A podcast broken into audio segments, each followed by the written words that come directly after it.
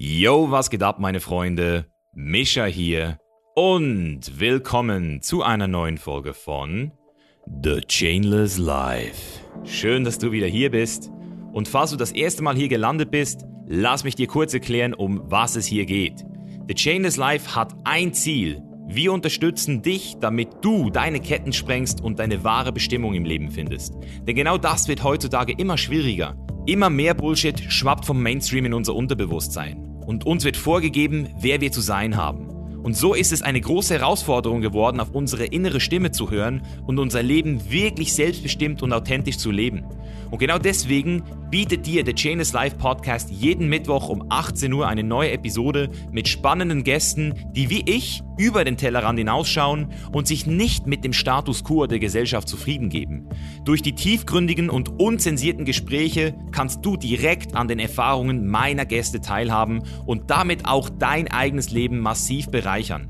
Außerdem werde ich am Ende jeder Folge für dich die Top Learnings nochmal zusammenfassen, damit du so viel Mehrwert wie möglich aus jeder einzelnen Folge ziehen kannst. Klingt geil, oder? Dann lass uns jetzt direkt zusammen eintauchen. Heute spreche ich mit Fellow Gamechanger Patrick Babumian, der wohl stärkste Gast, den wir hier bisher auf dem Podcast hatten und trotzdem reden wir eigentlich gar nicht so viel über das Thema Muskeln und Kraft, sondern widmen uns dann auch sehr viel spannenden Themen, wie zum Beispiel Joe Rogans Podcast und sein Einfluss auf die Gesellschaft.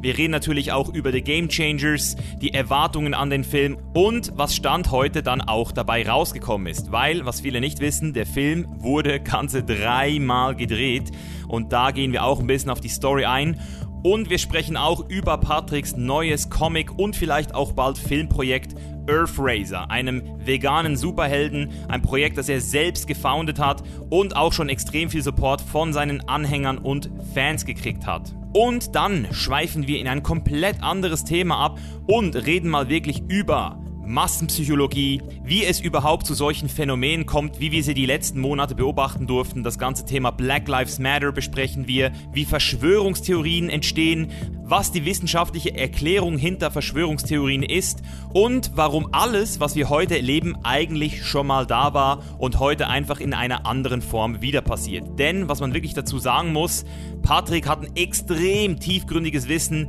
im Bereich der Psychologie. Er hat das auch studiert und deswegen bin ich ultra überrascht gewesen, wie deep wir gehen konnten. Es ist einer meiner persönlichen Lieblingspodcasts hier auf dem Channel.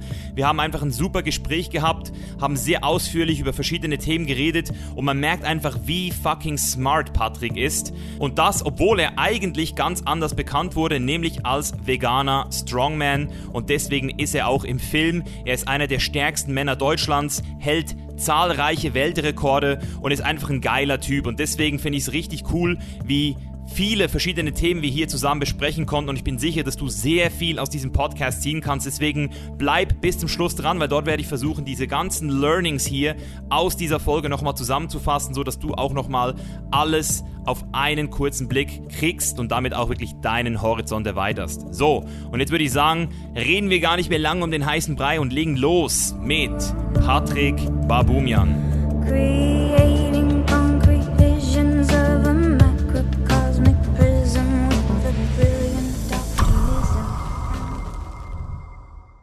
Wir können auch direkt mit dem anfangen, weil mich würde das super interessieren, weil du ja auch sportlich immer noch Ziele hast, so wie ich das verstehe. Also du bist auf jeden Fall immer noch extrem aktiv. Mhm. Was geht bei dir aktuell so? Vor allem vegan ist ja das ist immer interessant.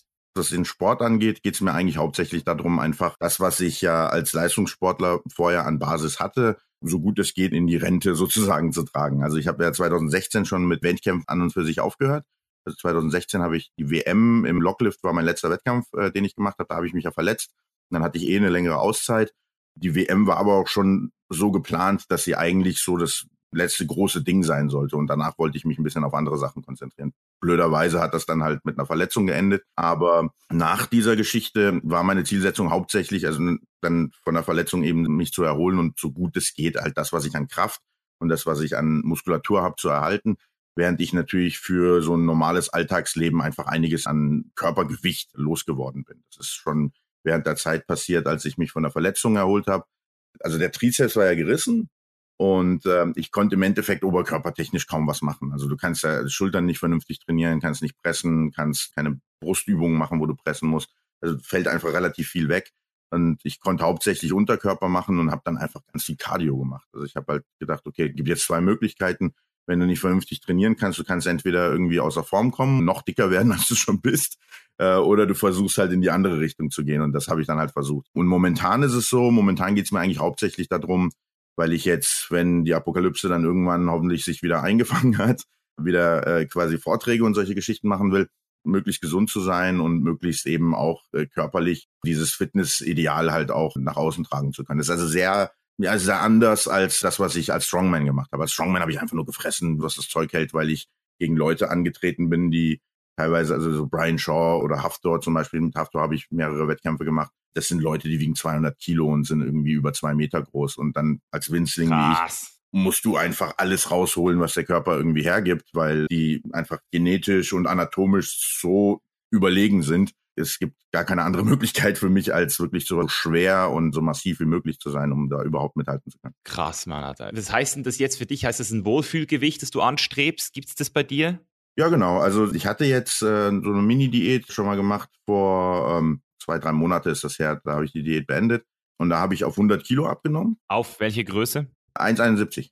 Aber immer noch ziemlich massiv. Ja, also ich denke, wenn man jetzt sagen würde, irgendwie so Wettkampfform oder sowas, dann hätte ich noch mal locker 10 Kilo wegschmeißen müssen. Also der letzte Bodybuilding-Wettkampf, den ich gemacht habe, das ist auch äh, lange her, das ist über zehn Jahre her da hatte ich dann auch am Ende 90 Kilo dann wirklich in einer vernünftigen Bühnenform. Wobei ich sagen würde, wenn ich deine Bühnenform angucke, da haben mir noch einige Prozent gefehlt, weil du hast ja wirklich auf der Bühne eine ganz, ganz krasse Form wirklich auch gehabt. Mhm. Da war ich jetzt nicht, aber ich würde sagen, vielleicht vier, fünf Kilo davon entfernt ungefähr. Und das war halt mit 90 Kilo damals. Und ich denke, das ist auch so ungefähr die Basis, die ich jetzt noch mit mir rumtrage. Also so diese Basis habe ich unten drunter unter dem Speck. und ähm, da war ich halt auf 100. Das ist aber so für den Alltag eigentlich ganz cool. Ich versuche halt immer so eine Balance hinzukriegen, dass ich zum einen schon fitnesstechnisch irgendwie in einer guten Form sein will. Ich kann aber auch nicht zu krass runtergehen, weil ich sonst sehr viel Kraft verliere, habe ich gemerkt. Du machst ja immer noch so Show-Auftritte manchmal, wo du dann zeigst, was du drauf hast, oder? Wegen dem brauchst du wahrscheinlich eine gewisse Grundkraft.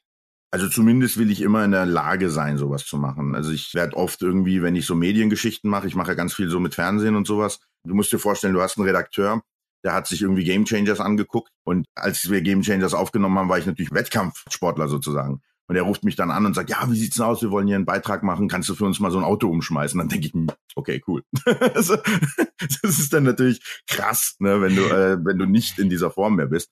Aber ähm, dadurch versuche ich eben so viel wie möglich an Kraft auch äh, aufrechtzuerhalten, damit ich eben auch mal was machen kann. Ja, also wenn ich jetzt so ähm, dich vergleiche, wenn du jetzt sagst, du hättest noch mal fünf Kilo runtergemüsst, um diese Form, die ich damals hatte, so zu erreichen vom KFA her, dann würde ich jetzt schätzen, dass du mit 95 Kilo wahrscheinlich richtig krass aussehen würdest. So, also so rein so vom Aussehen her. Das wäre wahrscheinlich so 10 Kilo über also ich bin jetzt auch genauso 10 Kilo über Stage Weight und für mich ist das so die optimale Form, also so das Wohlfühlgewicht, weil ich sprinten kann, ich kann hiken, es ist trotzdem noch so genug, dass es noch so aussieht, als wäre man so richtig auch lieben.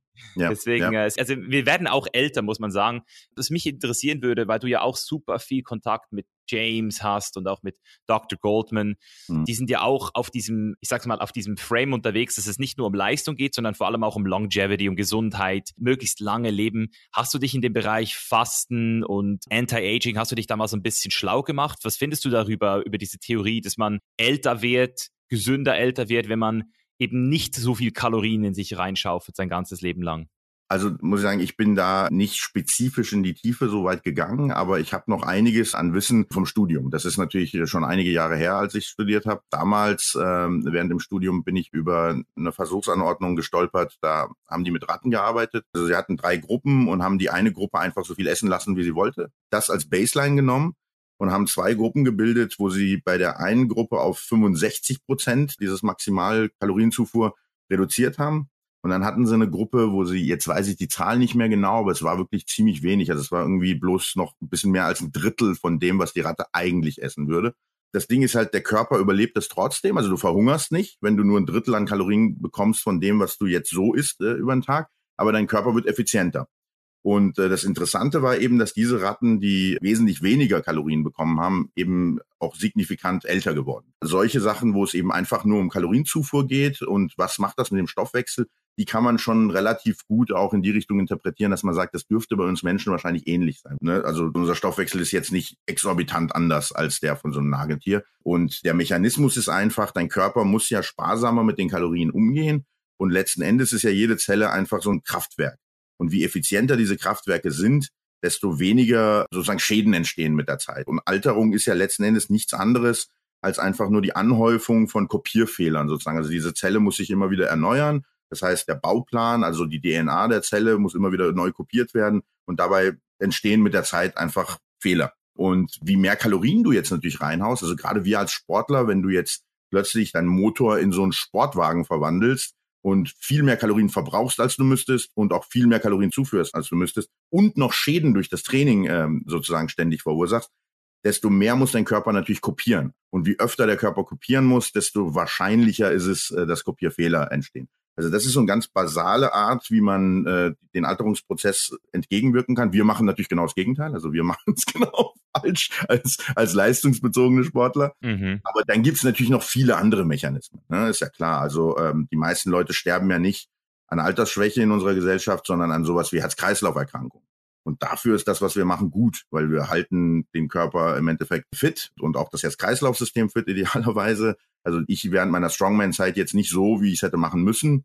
Und ein typischer Leistungsbodybuilder macht das eigentlich auch nicht, wie er machen müsste. Dann gibt's jetzt wieder das Gegengewicht, dass Muskulatur natürlich auch äh, einfach Masse ist, die mit Blut versorgt werden muss.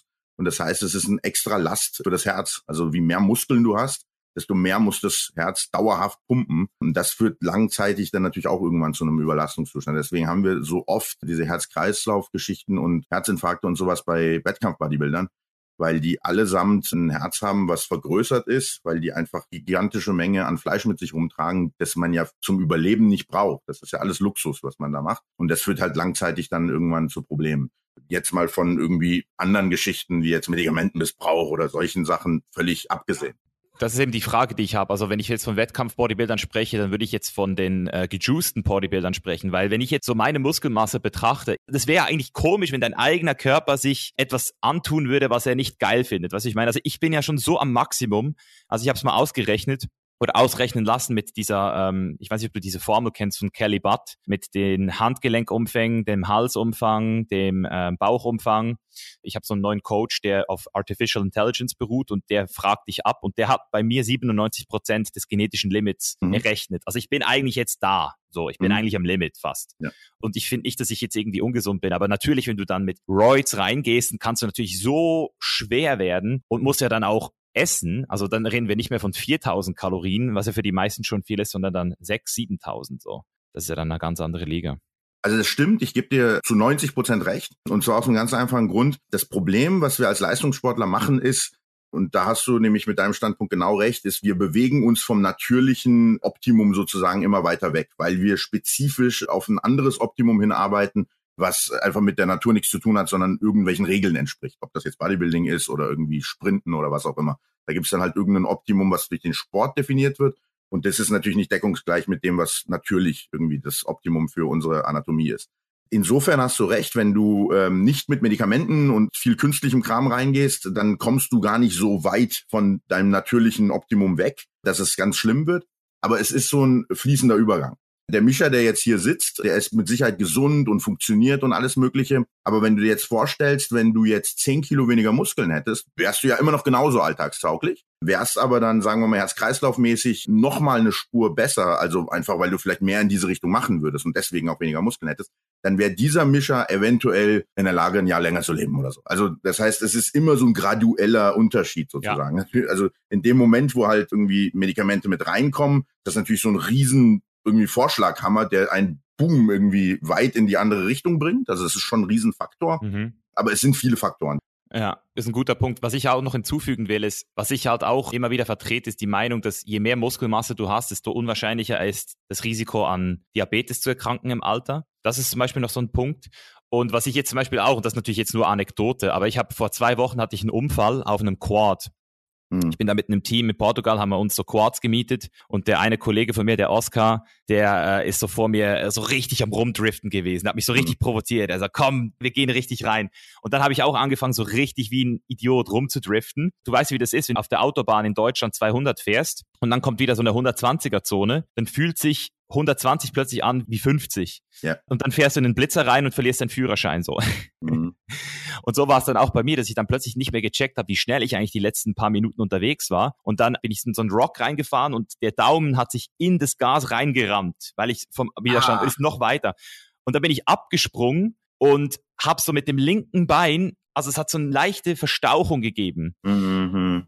Und wenn ich so denke, wie diese Verstauchung gewirkt hat, also ich hatte so einen Muskelkater in der Wade danach und jetzt noch spüre ich, dass die Wade immer noch so einen leichten, also als hätte ich zwei Wochen lang jetzt einen Wadenmuskelkater gehabt. Mhm. Und ich habe mir so gedacht, Alter, wenn die Wade da nicht so krass funktioniert hätte, dann wäre wahrscheinlich das Kreuzband gerissen oder sowas. Hast du schon mal so eine Verletzung vermieden, dadurch, dass du so viel Muskelmasse hattest in deinen Augen, dass du mal auf die Fresse gehauen hat oder Autounfall oder sowas? Krasses Beispiel, was mir einfällt, ist jetzt gar nicht von mir selbst, sondern kennst du noch den Manfred Höberl? Das war nee. so, das ist, das ist jetzt der Altersunterschied zwischen uns, weil das war ein Typ, ähm, der hat, als ich noch ganz jung war, also das war so die Zeit, wo ich mit dem Kraftsport eigentlich angefangen habe im Endeffekt, wo ich so meine ersten Bodybuilding-Magazine und sowas gekauft habe und angefangen habe, so mit Hanteln zu Hause zu trainieren. Da war das der Typ, der weltweit irgendwie den, den dicksten austrainierten Oberarm hatte. Das ist ein Österreicher, okay. österreichischer äh, Strongman der auch recht erfolgreich war. Also den hast du dann bei diesen ganzen internationalen Strongman-Wettkämpfen damals gesehen. Der hatte den ersten Oberarm, den ich so gesehen habe, der eindeutig irgendwie Öl in sich hat. Also, so, also der Typ war natürlich übelst stark und alles Mögliche, aber dieser Oberarm, also er hat einen 60er Oberarm gehabt und der sah ein bisschen komisch aus. Also man hat schon gesehen, irgendwas war mit dem Oberarm irgendwie verkehrt. Aber darauf will ich jetzt gar nicht hinaus. Ich weiß gar nicht, warum ich jetzt damit anfange. Worauf ich hinaus will, ist, dass der, ich weiß nicht mehr, ein Auto- oder Motorradunfall hatte wo er auch irgendwie sehr, sehr schwer verletzt war, wo er aber in einem Interview gesagt hat, dass die Ärzte gesagt haben, jeder andere Mensch wäre halt aufgegangen bei diesem Unfall. Und einfach durch die schiere Muskulatur, die er hatte, konnte er diesen Unfall überleben mit mehreren Brüchen und alles Mögliche. Aber die Muskulatur ist natürlich immer wie so ein elastischer Schutzpanzer, der deine Knochen zusammenhält, der in der Lage ist, einfach deinen Körper durch Sachen zu bringen, die ihn sonst brechen würden. Mhm. Jetzt bei mir selbst müsste ich jetzt echt überlegen. Also ich äh, bin so ein sehr vorsichtiger Typ. Also du ich, auch, ne? Ja, ja, ich gehe nicht so viele Risiken ein, auch einfach, weil ich früh mit dem Sport angefangen habe und auch gemerkt habe, okay, wenn ich Blödsinn mache, und mich verletze, dann kann ich nicht mehr trainieren. Und wenn der Sport wichtig für dich ist, dann wirst du ja. auch dadurch vorsichtig. Und ich hatte es auch so ein bisschen äh, so von meiner Erziehung her mitbekommen, weil ähm, jetzt musst du dir vorstellen, das ist jetzt hart für mich, das zuzugeben, aber man muss äh, einfach auch zu seinen etwas äh, verletzlicheren Seiten stehen. Also mache ich das jetzt einfach mal. ähm, du musst dir vorstellen, äh, dadurch, dass meine Mutter, ähm, also ich war ja dann Einzelkind und dass sie halt sehr jung quasi im Endeffekt alles verloren hat außer mich, war sie sehr fixiert auf mich. Das heißt, sie hat dann auch extrem irgendwie so gluckenhaft auf mich aufgepasst. Das färbt, glaube ich, ein bisschen ab. Wenn du so eine Mutter hast, die halt extrem irgendwie versucht, dich vor allem zu schützen, dann wirst du selber auch so ein bisschen, ne, also natürlich, wenn du irgendwann erwachsen wirst, rebellierst du dagegen auch und machst dann erst recht Blödsinn. Das Gegenteil, ja. Aber als mhm. Kind macht dich das halt auch so ein bisschen. Also ich war, glaube ich, schon als kleines Kind so sehr vorsichtig und habe darauf geachtet, dass ich irgendwie keinen Blödsinn mit meinem Körper mache. Was auch dazu geführt hat, dass ich sehr lange Zeit verletzungsfrei in meiner Karriere war. Also ich habe 2011, paar Wochen bevor ich diesen stärksten Mann Deutschlands gewonnen habe, drei Wochen vorher war ein Qualifier-Wettkampf und da habe ich mir die Wade gerissen und das war mein erster Muskelriss oder größere Verletzung, die ich überhaupt hatte. Vorher habe ich 18 Jahre lang Sport gemacht, ohne je verletzt zu sein. Wie kann man sich so einen Wadenriss vorstellen? Also das klingt ja schon ultra krass. Wenn du jetzt zurückguckst, hättest du das vermeiden können mit besserem Warm-up oder ist es einfach so etwas, das einfach passiert, wenn du Strongman machst? Ist es einfach unabdingbar an einem gewissen Punkt, dass dir sowas passiert? Beides. Also die Tatsache, dass ich 18 Jahre lang verletzungsfrei war, zeigt ja schon, äh, und es ist ja schon relativ krass, weil die meisten Sportler äh, sich wesentlich früher verletzen. Das zeigt schon, dass du durch bestimmte Verhaltensregeln schon irgendwo das preventen kannst. Also, und das ist nicht nur irgendwie Aufwärmen. Aufwärmen ist natürlich wichtig, auch irgendwie sowas, dass man ein bisschen stretcht und solche Geschichten, das ist alles wichtig. Aber auch die Tatsache, dass man weiß, wo seine Grenzen liegen. Und das ist ja im Kraftsport wirklich ein Riesenproblem. Also Ego spielt da natürlich eine Rolle. Du bist ja gezwungen, über deine Grenzen hinauszugehen, damit dein Körper als Reaktion wächst. Das heißt, es ist quasi zentrales Bestandteil dieses Spiels, das ich als Bodybuilder oder als Kraftsportler habe, immer wieder meinen Körper an die Grenze zu bringen. Und da ist eben die Frage, wie weit gehe ich denn? Manche Leute sind halt bereit, wirklich extrem über die Grenze zu gehen, was dann natürlich die Wahrscheinlichkeit erhöht, eine schwere Verletzung zu haben. In dem spezifischen Fall kann ich es dir gar nicht sagen. Also es war während einem Wettkampf und es ist halt bei einer Übung passiert, die primär eigentlich jetzt nicht unbedingt ein Wadenkiller ist. Tire Flip. Kennst du das? Dieses Reifenflippen? Ja, ja. Zugegebenermaßen, es lag sicherlich auch an meiner Technik. Es ist also sehr tricky, dieses Ding hinzubekommen, aber wenn du die Technik raus hast, dann geht's. Ähm, wenn du erstmal weißt, wie du das Ding anfassen musst. Bizepsabriss kann man sich wahrscheinlich auch holen bei dem Ding, wenn man falsch, oder? Wenn man versucht, das Ding zu curlen. ja, absolut. Das ist tatsächlich die Verletzung, die die meisten Leute haben. Die meisten Leute versuchen stark mit den Armen zu arbeiten, weil man das vom Training her auch gewohnt ist. Gerade als Bodybuilder instinktiv versuchst du dann irgendwie die Arme einzusetzen. das auf keinen Fall. Und wenn der Reifen eben extrem verwittert ist, dann rutscht der und dann versuchst du ihn aufzufangen und dann ist das natürlich ein extremer Crash für den Bizeps. Da kann also der Bizeps einen um die Ohren fliegen. Das ist normalerweise, was passiert. Nochmal zurück zur Technik. Also die normale Technik ist, dass du breit greifst und dann selber halt quasi, ähm, sobald du den äh, zum Kipppunkt gebracht hast, den Reifen, hebst du ein Knie und gibst dem Reifen von unten so einen Stoß, damit du ihn dann umgreifen kannst und umschmeißen kannst. Das ist die normale Technik. Funktioniert bei mir nicht, weil ich ein Gartenzwerg bin. Also ich krieg, wenn ich das so mache, kriege ich den gar nicht zum Kipppunkt. Das heißt, ich komme gar nicht mit meinem Knie hoch, um überhaupt irgendwas zu machen.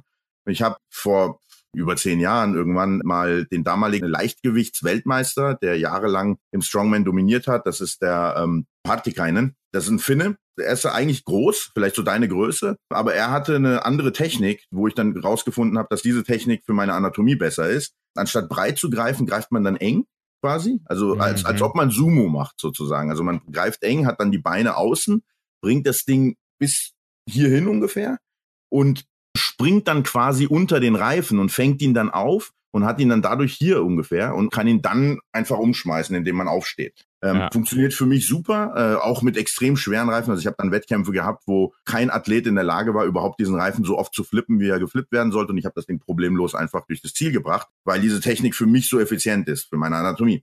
Problem ist, dass du diesen Moment hast, wo du dich drunter fallen lässt und da kriegst du die volle Wucht des Reifens ab. Also es das ist ein Riesenschlag, den du da abkriegst. Und dabei ist das eben passiert. Ich glaube, es war beim zweiten Flip von acht Flips und ich Idiot habe das dann noch zu Ende gebracht, weil ich habe in dem Moment nur sowas gespürt, das hat sich angefühlt wie so ein, wie so ein Elektroschlag irgendwie in der Wade. Das Adrenalin und so, gell? Das ist ja.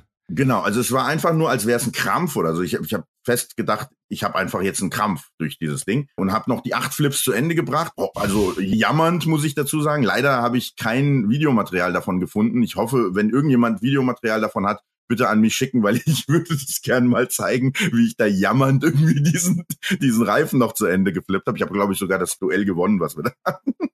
ähm, und ähm, und habe dann auch den Wettkampf noch komplett zu Ende gebracht und habe dann aber auf dem Heimweg gemerkt, ich konnte gar nichts mehr. Also ich habe während dem Wettkampf natürlich auch gemerkt, dass ich habe die ganze Zeit gehumpelt und alles Mögliche bei den zwei, drei Sachen, die noch danach kamen. Am nächsten Tag bin ich dann zum äh, Physiotherapeuten und dann hat es im Endeffekt, es war drei Wochen vor der Deutschen, und drei Tage vor der Deutschen war ich so weit, dass ich meinen Fuß normal wieder abrollen konnte einigermaßen. Mhm. Dadurch bin ich natürlich damals auch in die Deutsche rein und habe jetzt gar nicht irgendwie gedacht, dass ich das Ding gewinnen kann, weil ich wusste, ich funktioniere ja gerade so, um mich irgendwie durch den Wettkampf zu retten, aber nicht äh, auf 100 Prozent. Und dann war es auch so, dass ich bis zur letzten Disziplin dann auf Platz zwei war. Ich hätte vier Punkte gebraucht, um quasi noch an dem Favoriten, der auf Platz eins war, Daniel Wild, damals vorbeizuziehen. Und die letzte Disziplin war Atlas Stones, also ne, diese Betonkugeln. Boah. Das ist wieder eine schlechte Disziplin für mich, weil wenn du klein bist, hast du kurze Arme, kommst du schlechter um diese Kugel drum. Je größer du bist, desto besser. Und äh, Daniel Wild ist ein Spezialist sozusagen bei dieser Disziplin gewesen. Und es war klar, es ist unmöglich, dass ich ihn da schlag. Ich hätte ihn ja schlagen müssen und dann noch irgendwie zig Punkte reinholen, um diese vier Punkte noch wieder gut zu machen. Das einzige Mal, wo ich ihn jemals in meiner ganzen Karriere geschlagen habe, war im Regen, weil er aus irgendeinem Grund mit Regen nicht zurechtkommt. Also diese Dinger werden dann schlüpfrig und so. Und irgendwie ist seine Technik bei Nässe nicht so effektiv. Also er hat einfach äh, technisch wahrscheinlich keine Winterreifen drauf oder so. und dann hat es tatsächlich direkt vor der Disziplin angefangen zu schütten wie aus Eimern. Und ich habe im Endeffekt, glaube ich, den zweiten Platz belegt bei der Disziplin und er hat, glaube ich, den vorletzten Platz belegt. Und das hat genau dann dazu geführt, dass ich an ihm dann noch vorbeigezogen bin und Boah. irgendwie mit viel Glück das Ding gewonnen habe. Es war richtiger Krimi. Wenn ich irgendwann mal irgendwie so einen Sportfilm oder sowas machen will, dann ist das genau, das ist genau die Zeit, ja, wo ich das mache. Weil was mich das halt auch gelehrt hat, ist, auch wenn alle Faktoren gegen dich sprechen. In dem Fall war es ja so, ich war verletzt, es war die letzte Disziplin, es war objektiv so gut wie unmöglich, dass ich das Ding noch gewinne. Aber für mich war es einfach so, ich hatte diesen Tunnelblick, ich habe das alles ignoriert und habe gesagt, ich habe ein Ziel und ich mache das so gut ich kann. Und es ist mir egal, wie die Chancen stehen und ob die Chancen gut stehen oder schlecht stehen. Und das hat letzten Endes dazu geführt, dass es funktioniert hat. Wäre ich in einem Modus gewesen, wo ich gesagt hätte, ja, klappt ja eh nicht, warum soll ich mich jetzt kaputt machen oder so, dann hätte ich nicht so gut abgeschnitten. Und dann mhm. hätte ich den Titel nicht gehabt. Und dieser Titel hat erst dazu geführt, dass ich dann als Vegetarier gemerkt habe, hey, ich habe irgendwie plötzlich so eine Plattform, weil die Medien sich dafür interessieren, dass ein Vegetarier der stärkste Typ Deutschlands ist und kann diese Plattform nutzen. Und dadurch erst habe ich die Entscheidung getroffen, vegan zu werden, weil ich halt dachte, wenn ich schon die Möglichkeit habe, andere zu beeinflussen, dann will ich das irgendwie mit was konsequenterem machen. Und das war für mich eben Veganismus und nicht Vegetarismus. Und das hat zu allem geführt, was jetzt heute mein Leben ausmacht. Das heißt also, das ist wirklich manchmal ein ganz winziger ja, Moment in deinem Leben, wo du einfach das richtige Mindset haben musst. Und dann kann das dein ganzes Leben verändern. Das ist ein guter Punkt, Mann. Das ist so dieser Leap of Faith. Wenn du diesen Sprung nicht machst, dann im Nachhinein wirst du es natürlich nie wissen, aber wer weiß, wo du heute wärst, wo The Game Changes wäre und so. Und was ich auch nochmal rausziehe, und das ist etwas, das ich immer wieder höre bei Profisportlern. Hast du The Last Dance gesehen mit Michael Jordan? Da haben sie so die ganze Chicago Bulls Story erzählt auf Netflix. So zehn Episoden. Und das ist mir dort nochmal so aufgefallen. Und zwar, dass Profisportler Verletzungen und Krankheit einfach nicht als Grund sehen, aufzuhören. Und früher war das für mich so un möglich, unerklärlich. Also wenn ich da gehört habe, jemand hat eine Verletzung und arbeitet noch, weißt du, also ich bin selbst nicht mehr zur Arbeit gegangen, wenn ich irgendwie ein bisschen so Kopfschmerzen hatte, also ich wirklich auch meine Arbeit noch gehasst habe. Mhm. Und heute ist so eben so nach dem Quad, ich bin einen Tag nicht ins Training und danach bin ich wieder ins Training. Also ich habe nur einen Tag geskippt und es hat geschmerzt, aber es hat nicht so geschmerzt, dass ich das Gefühl hatte, ich mache mich kaputt. Und auch als ich meinen Arm gebrochen habe, zum Beispiel meine Hand, da bin ich auch nach drei Wochen wieder ins Training, habe wieder leicht trainiert. Die Leute haben mich dumm angeguckt mit so einer Schiene. Und ich habe einfach das Gefühl, der Körper erholt sich viel besser dadurch. Also ich könnte schwören, dass wenn du selbst ein gutes Körpergefühl hast, eben auch mit deiner Wade, ich meine, ein paar Wochen später den deutschen Strongest Man of Germany zu gewinnen, das zeigt doch eigentlich, dass diese aktive Erholung eigentlich viel besser ist als dieses Stilllegen, nicht belasten. Weißt ich meine, das ist ja das, was so die konventionelle Medizin dir immer noch verklickert. Also es kommt natürlich auf die Verletzung an. Es ist unterschiedlich, je nachdem, was es für eine Verletzung ist. Aber grundsätzlich ja. ja. Grundsätzlich ist es definitiv so, dass einfach nur äh, sich irgendwie in Bett legen und abwarten nicht das Optimum ist. Vor allen Dingen, weil das dann auch dazu führt, ja, also gerade bei Muskulatur und solchen Sachen, die eigentlich, also dynamisches Gewebe sozusagen, führt das ja dazu, dass da, dann hast du Vernarbungen da drin und alles mögliche. Und wir haben halt genau das Gegenteil gemacht. Also als ich die Verletzung hatte, bin ich sofort zum Arzt, weil ich wusste ja, in drei Wochen ist die Deutsche und ich muss irgendwie einen Weg finden. Das ist für mich wie so, wie so ein Puzzle in einem Videospiel, wo ich halt denke, okay, das ist jetzt das Level, da ist das Ziel und ich muss jetzt irgendwie dieses Puzzle lösen. Und äh, Teil des Puzzles war eben, ich muss diesen Körper wieder zum Funktionieren bringen, dass ich die Beine wieder vernünftig bewegen kann.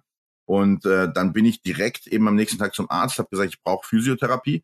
Bin zum Glück, ne, also manchmal müssen auch einfach viele glückliche Umstände zusammenkommen, habe ich einen sehr, sehr guten Physiotherapeuten, das ist der Nico Zander in Potsdam, gefunden, der dann wirklich dann jeden Tag an dem Ding gearbeitet hat und zum einen natürlich äh, aktiv im Sinne von, dass ich weiter trainiert habe und dass ich versucht habe, alles irgendwie drumrum aktiv zu halten, um die Verletzung rum, dass der Rest des Körpers stark genug ist, auch wenn da eine Schwäche ist. Aber zum anderen hat eben auch der Physio dann wirklich immer wieder alles aufmassiert und das war schmerzhaft, aber es war eben wichtig, dass das nicht irgendwie verklebt und nicht irgendwie vernarbt und dann nachher eine Funktionseinschränkung ist, wenn du in drei Wochen abliefern musst.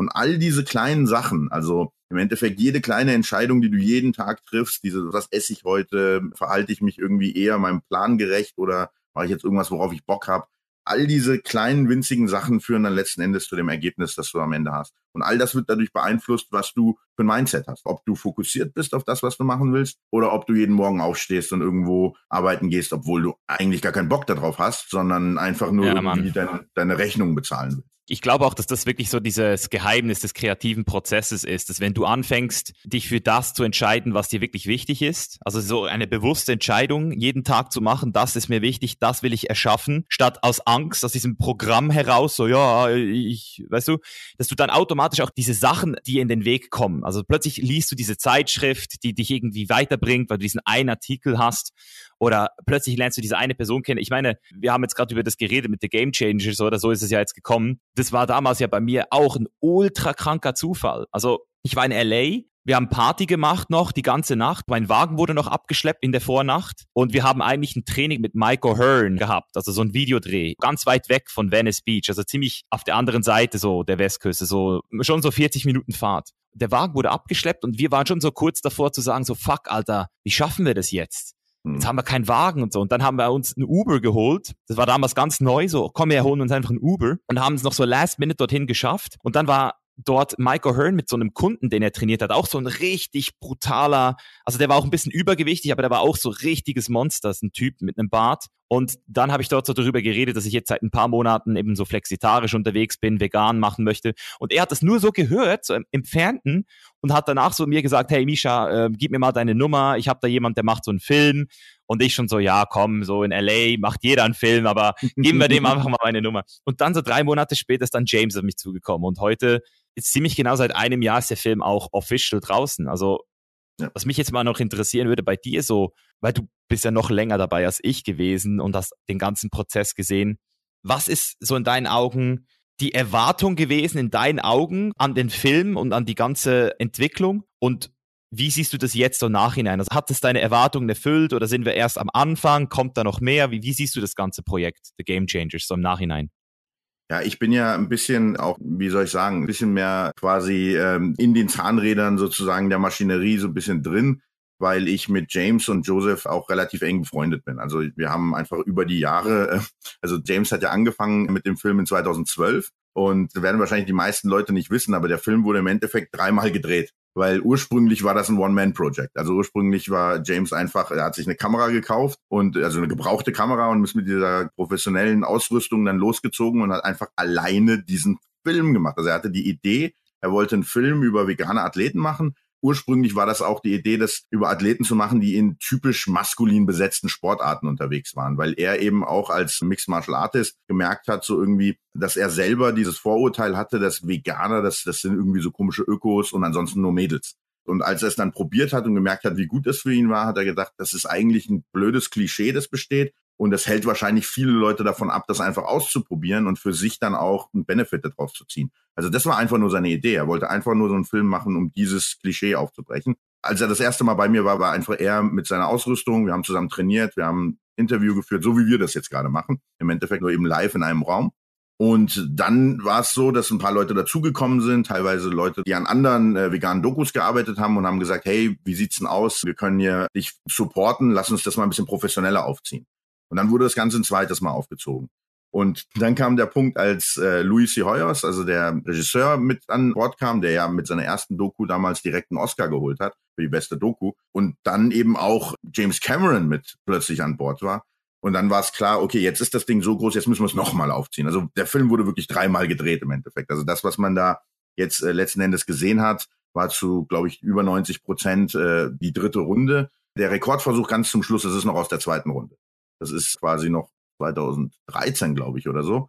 Und dann habe ich ja den Rekord in 2015 nochmal gemacht. Das haben wir dann im Film quasi in umgekehrter Reihenfolge gezeigt, weil einfach diese Bilder so stark sind aus 13. Mhm. Es ist so, dass natürlich um den Film drumherum, also so wie sich das Ganze entwickelt hat, dann einfach auch das Team gemerkt hat, hey, ähm, das ist eine Sache, die wirklich einen riesen Impact haben kann. Und das war ja auch der Fall. Also wenn man sich jetzt zum Beispiel diese Stats anguckt, irgendwie das Interesse an Plant-Based Nutrition und so weiter, und äh, guckt sich die Timeline an, dann sieht man eben, also auf Google Trends, dass da ein Riesenspike ist, direkt nachdem der Film rauskam. Das heißt also, da war ein Riesen-Impact da. Und dann war aber auf dem Weg dorthin quasi schon klar, man wollte ganz, ganz viele Sachen da drumrum noch machen. Das zieht sich jetzt halt länger, als ich das ursprünglich gedacht hätte. Das ist so eine der Sachen, äh, wo ich gedacht habe, okay, wenn der Film rauskommt, muss man diesen Hype ja auch nutzen, um die ganzen anderen Sachen, die ganzen anderen Raketen abzufeuern sozusagen. Also da waren ja solche Geschichten im Gespräch wie irgendwie so Zertifikationsprogramme für Personal Trainer und solche Sachen, um einfach die Professionals, die schon draußen sind, fit zu machen, dass sie den Leuten nicht erzählen, ja, vegan funktioniert nicht. Und anstattdessen ein Toolset einfach haben. Weil die meisten Leute, die jetzt also als Personal Trainer ihrem Kunden erzählen, vegan funktioniert nicht, die wissen einfach nichts über Veganismus. Und das würden sie natürlich nicht zugeben. Also anstatt zu sagen, okay, ich weiß nichts über Veganismus, sagen sie dann eben, ja, das funktioniert nicht um das so ein bisschen aufzubrechen, war halt die Idee, dann machen wir eben so Trainingsprogramme, wo die Leute sich einfach an irgendwie in einer bestimmten Zeit fit machen können, damit sie eben das nicht mehr machen, damit sie eben andere Leute nicht ausbremsen. Und viele wirklich ziemlich geile Ideen. Das zieht sich jetzt halt ein bisschen länger, aber ich hoffe, dass diese Sachen noch kommen. Ich glaube, die ganzen Sachen, die da noch sozusagen im Endeffekt versteckt in der, in der Schatztruhe sind, ich glaube, dass diese Sachen eigentlich langfristig noch größeren Impact haben können. Ne, also sie, sie müssen halt auf die Welt äh, erstmal losgelassen werden. Ich meine, der Film hat ja auch letzten Endes was sieben Jahre gebraucht, bis er letzten Endes dann fertig war. Ich hoffe, dass es jetzt mit diesen Sachen schneller geht. Ich sehe das sehr ähnlich wie du. Schön, dass du es nochmal so auch zusammengefasst hast. Was ich immer so versucht habe, den Jungs, also den Produzenten Joseph vor allem auch so zu sagen, ist, hey, wie krass wäre es, wenn zum Beispiel mal so ein Patrick, Nimai und ich, wenn wir da irgendwie so in Afrika wären und mit Damien da so einen YouTube-Vlog drehen. Weißt du, so ein bisschen so ja ja. hautnah. Nicht so wie in einem Film, sondern eben so, hey, was geht da so ab? Und dann so Morning Workout, weißt du, so geile äh, Szenen, wo man halt einfach auch so ein bisschen die Realness rauslässt und dann macht man dort halt geiles Essen. Dass man einfach auch so diese ganzen Schauplätze des Films nochmal so ein bisschen genauer beleuchtet, so behind the scenes mäßig vielleicht auch was raushaut. Ich denke, so viele Interviews, wie es in dem Film gegeben hat, also das muss man vielleicht auch nochmal sagen, wie viele Leute da ursprünglich auch geplant waren, drin zu sein und es dann nicht geschafft haben in den Film. Ja. Dieses Material muss eigentlich irgendwann noch veröffentlicht werden, in meinen Augen. Also man hätte ja da Absolut. locker Material für zwei Jahre, drei Jahre auf YouTube,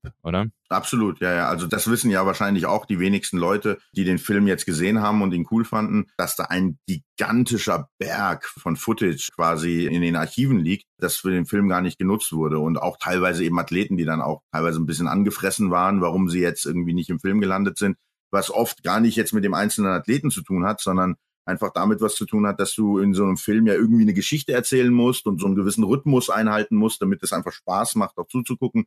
Und da kannst du eben nicht unendlich viel Material reinbolzen. Ne? Also wenn man den Film sieht, dann ist da schon so viel Inhalt drin, auch an Informationen letzten Endes. Wenn wir beide uns das angucken, ist das für uns easy, weil wir wissen die meisten Sachen schon, die im Film erzählt werden.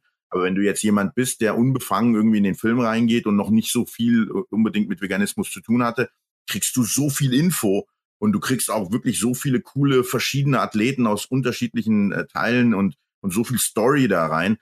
Das wäre völlig unmöglich gewesen, äh, da noch mehr reinzupacken, ohne dass die Leute einfach auch überfordert sind letzten Endes ich gebe dir vollkommen recht. Also man könnte eine komplette Serie noch machen, wo man dieses ganze Footage reinpackt. Man könnte das auf Social Media benutzen. Ich finde auch deine Idee total geil zu sagen, dass verschiedene Protagonisten aus dem Film zusammentreffen. Ich glaube auch, dass die Leute das total abfeiern würden. Man muss es halt machen. Das ist dann halt oft das, wo es schwierig wird. Also das Problem ist eben auch, dass der Film ja auch auf einem ganz, ganz hohen Niveau produziert ist.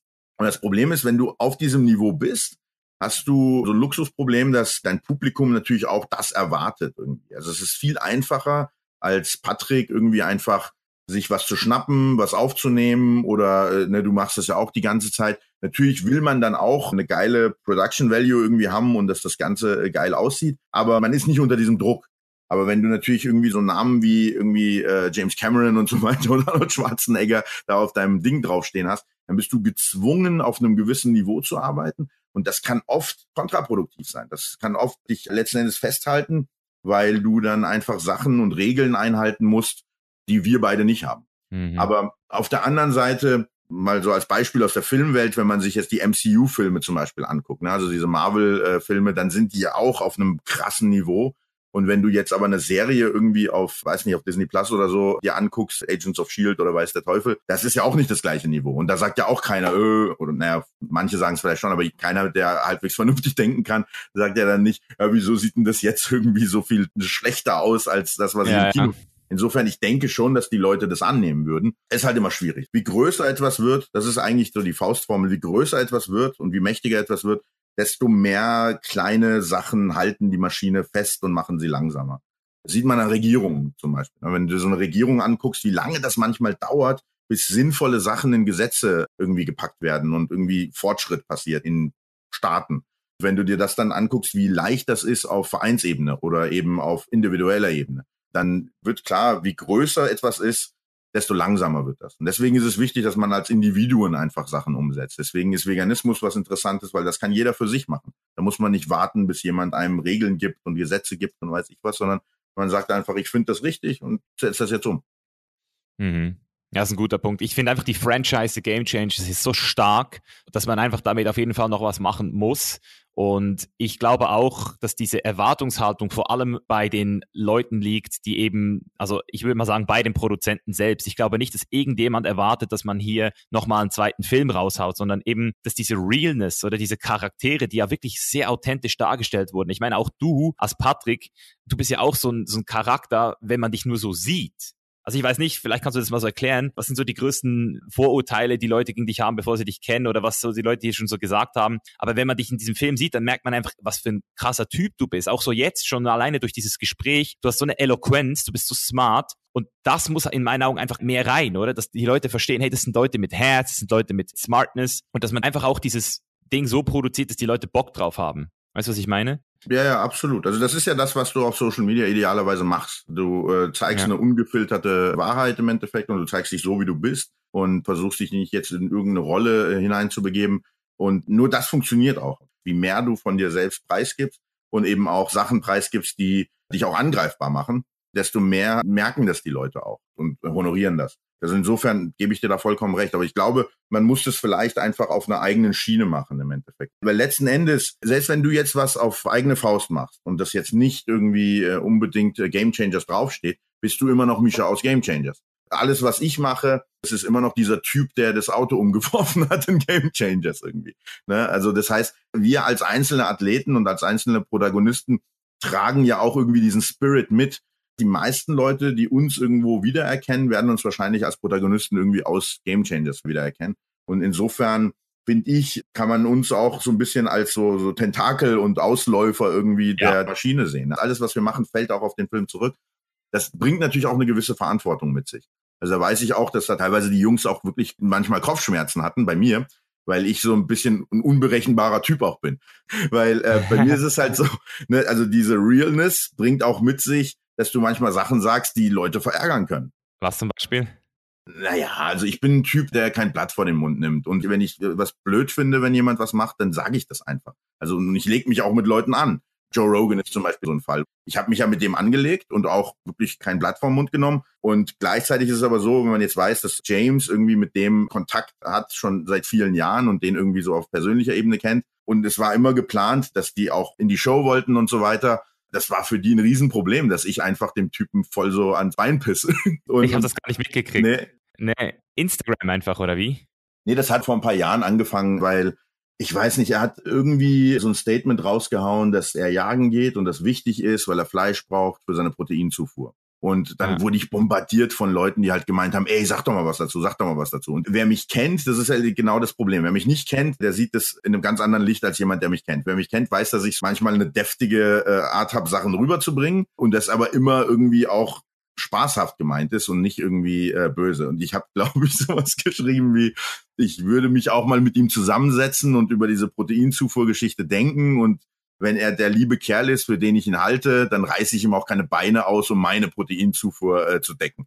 Also, wo ich, also, es, es ging natürlich darum, ein bisschen ihm auch einen Spiegel vorzuhalten, ne? weil wenn ich sage, ich muss jetzt ein lebendes Wesen erschießen, um meine Proteinzufuhr ähm, zu decken, dann kann ich ja sagen, ja, ich brauche auch Protein, du bestehst aus Protein, wieso soll ich dich nicht auffressen? Das ist eine polemische witzig gemeinte Art, was rüberzubringen. Problem ist, dass die ganzen Medien irgendwie im Mixed Martial Arts und Kampfsportbereich das aufgegriffen haben und dann irgendwie geschrieben haben, ja, Strongman bedroht Joe Rogan. Und oh, plötzlich war, Mann. ja, das hat halt so eine riesen Eigendynamik plötzlich entwickelt, was aber einfach nur letzten Endes daraus kommt, dass ich halt wirklich sehr ungefiltert bin. Eine Aussage, die du machst, kann halt wirklich so ein Eigenleben entwickeln und dann können Sachen passieren. Aber das war von meiner Seite aus, wie gesagt, nie irgendwie großartig böse gemeint. Aber äh, um das jetzt mal ein bisschen ernsthafter zu sehen, ich sehe schon vieles kritisch, was Rogan zum Beispiel eben auch macht. Also er hat ja nun mal wirklich den erfolgreichsten Podcast überhaupt, gigantische Reichweite. Also so ein opportunistisches Denken ist ja im Endeffekt für eine Produktion von so einem Riesenprojekt wichtig. Und ich denke halt nicht so. Also ich schieße mir manchmal auch in den eigenen Fuß, einfach weil straight zu sein und real zu sein wichtiger ist als zu sagen, okay, wie kann ich mein Ziel erreichen? Was manchmal dann auch ein bisschen zwiespältig ist, weil meine Ziele sind natürlich nicht irgendwas, was ich aus egoistischen Gründen erreichen will. Also der größte Teil meiner Ziele bezieht sich darauf, dass ich die Welt positiv beeinflussen will. Und da musst du natürlich auch an einem bestimmten Punkt sagen, okay, was ist denn jetzt wirklich wichtiger, dass ich einfach alles, was durch meinen Kopf schießt, irgendwie aus meinem Mund rauskotze? Oder sollte ich mich manchmal ein bisschen filtern, weil das ja eigentlich wichtig ist, was ich hier erreichen will? Das heißt, da sind wir einfach so ein bisschen aneinander geraten, weil die natürlich einen ganz professionellen Ansatz hatten und nicht anecken wollten. Und ich ein Typ bin, der mindestens fünfmal am Tag irgendwo aneckt, weil ich einfach Scheiße aus meinem Mund rauslasse. Wenn, wenn, ja. also, wenn sie halt eben dem entspricht, was ich denke und was ich für richtig halte.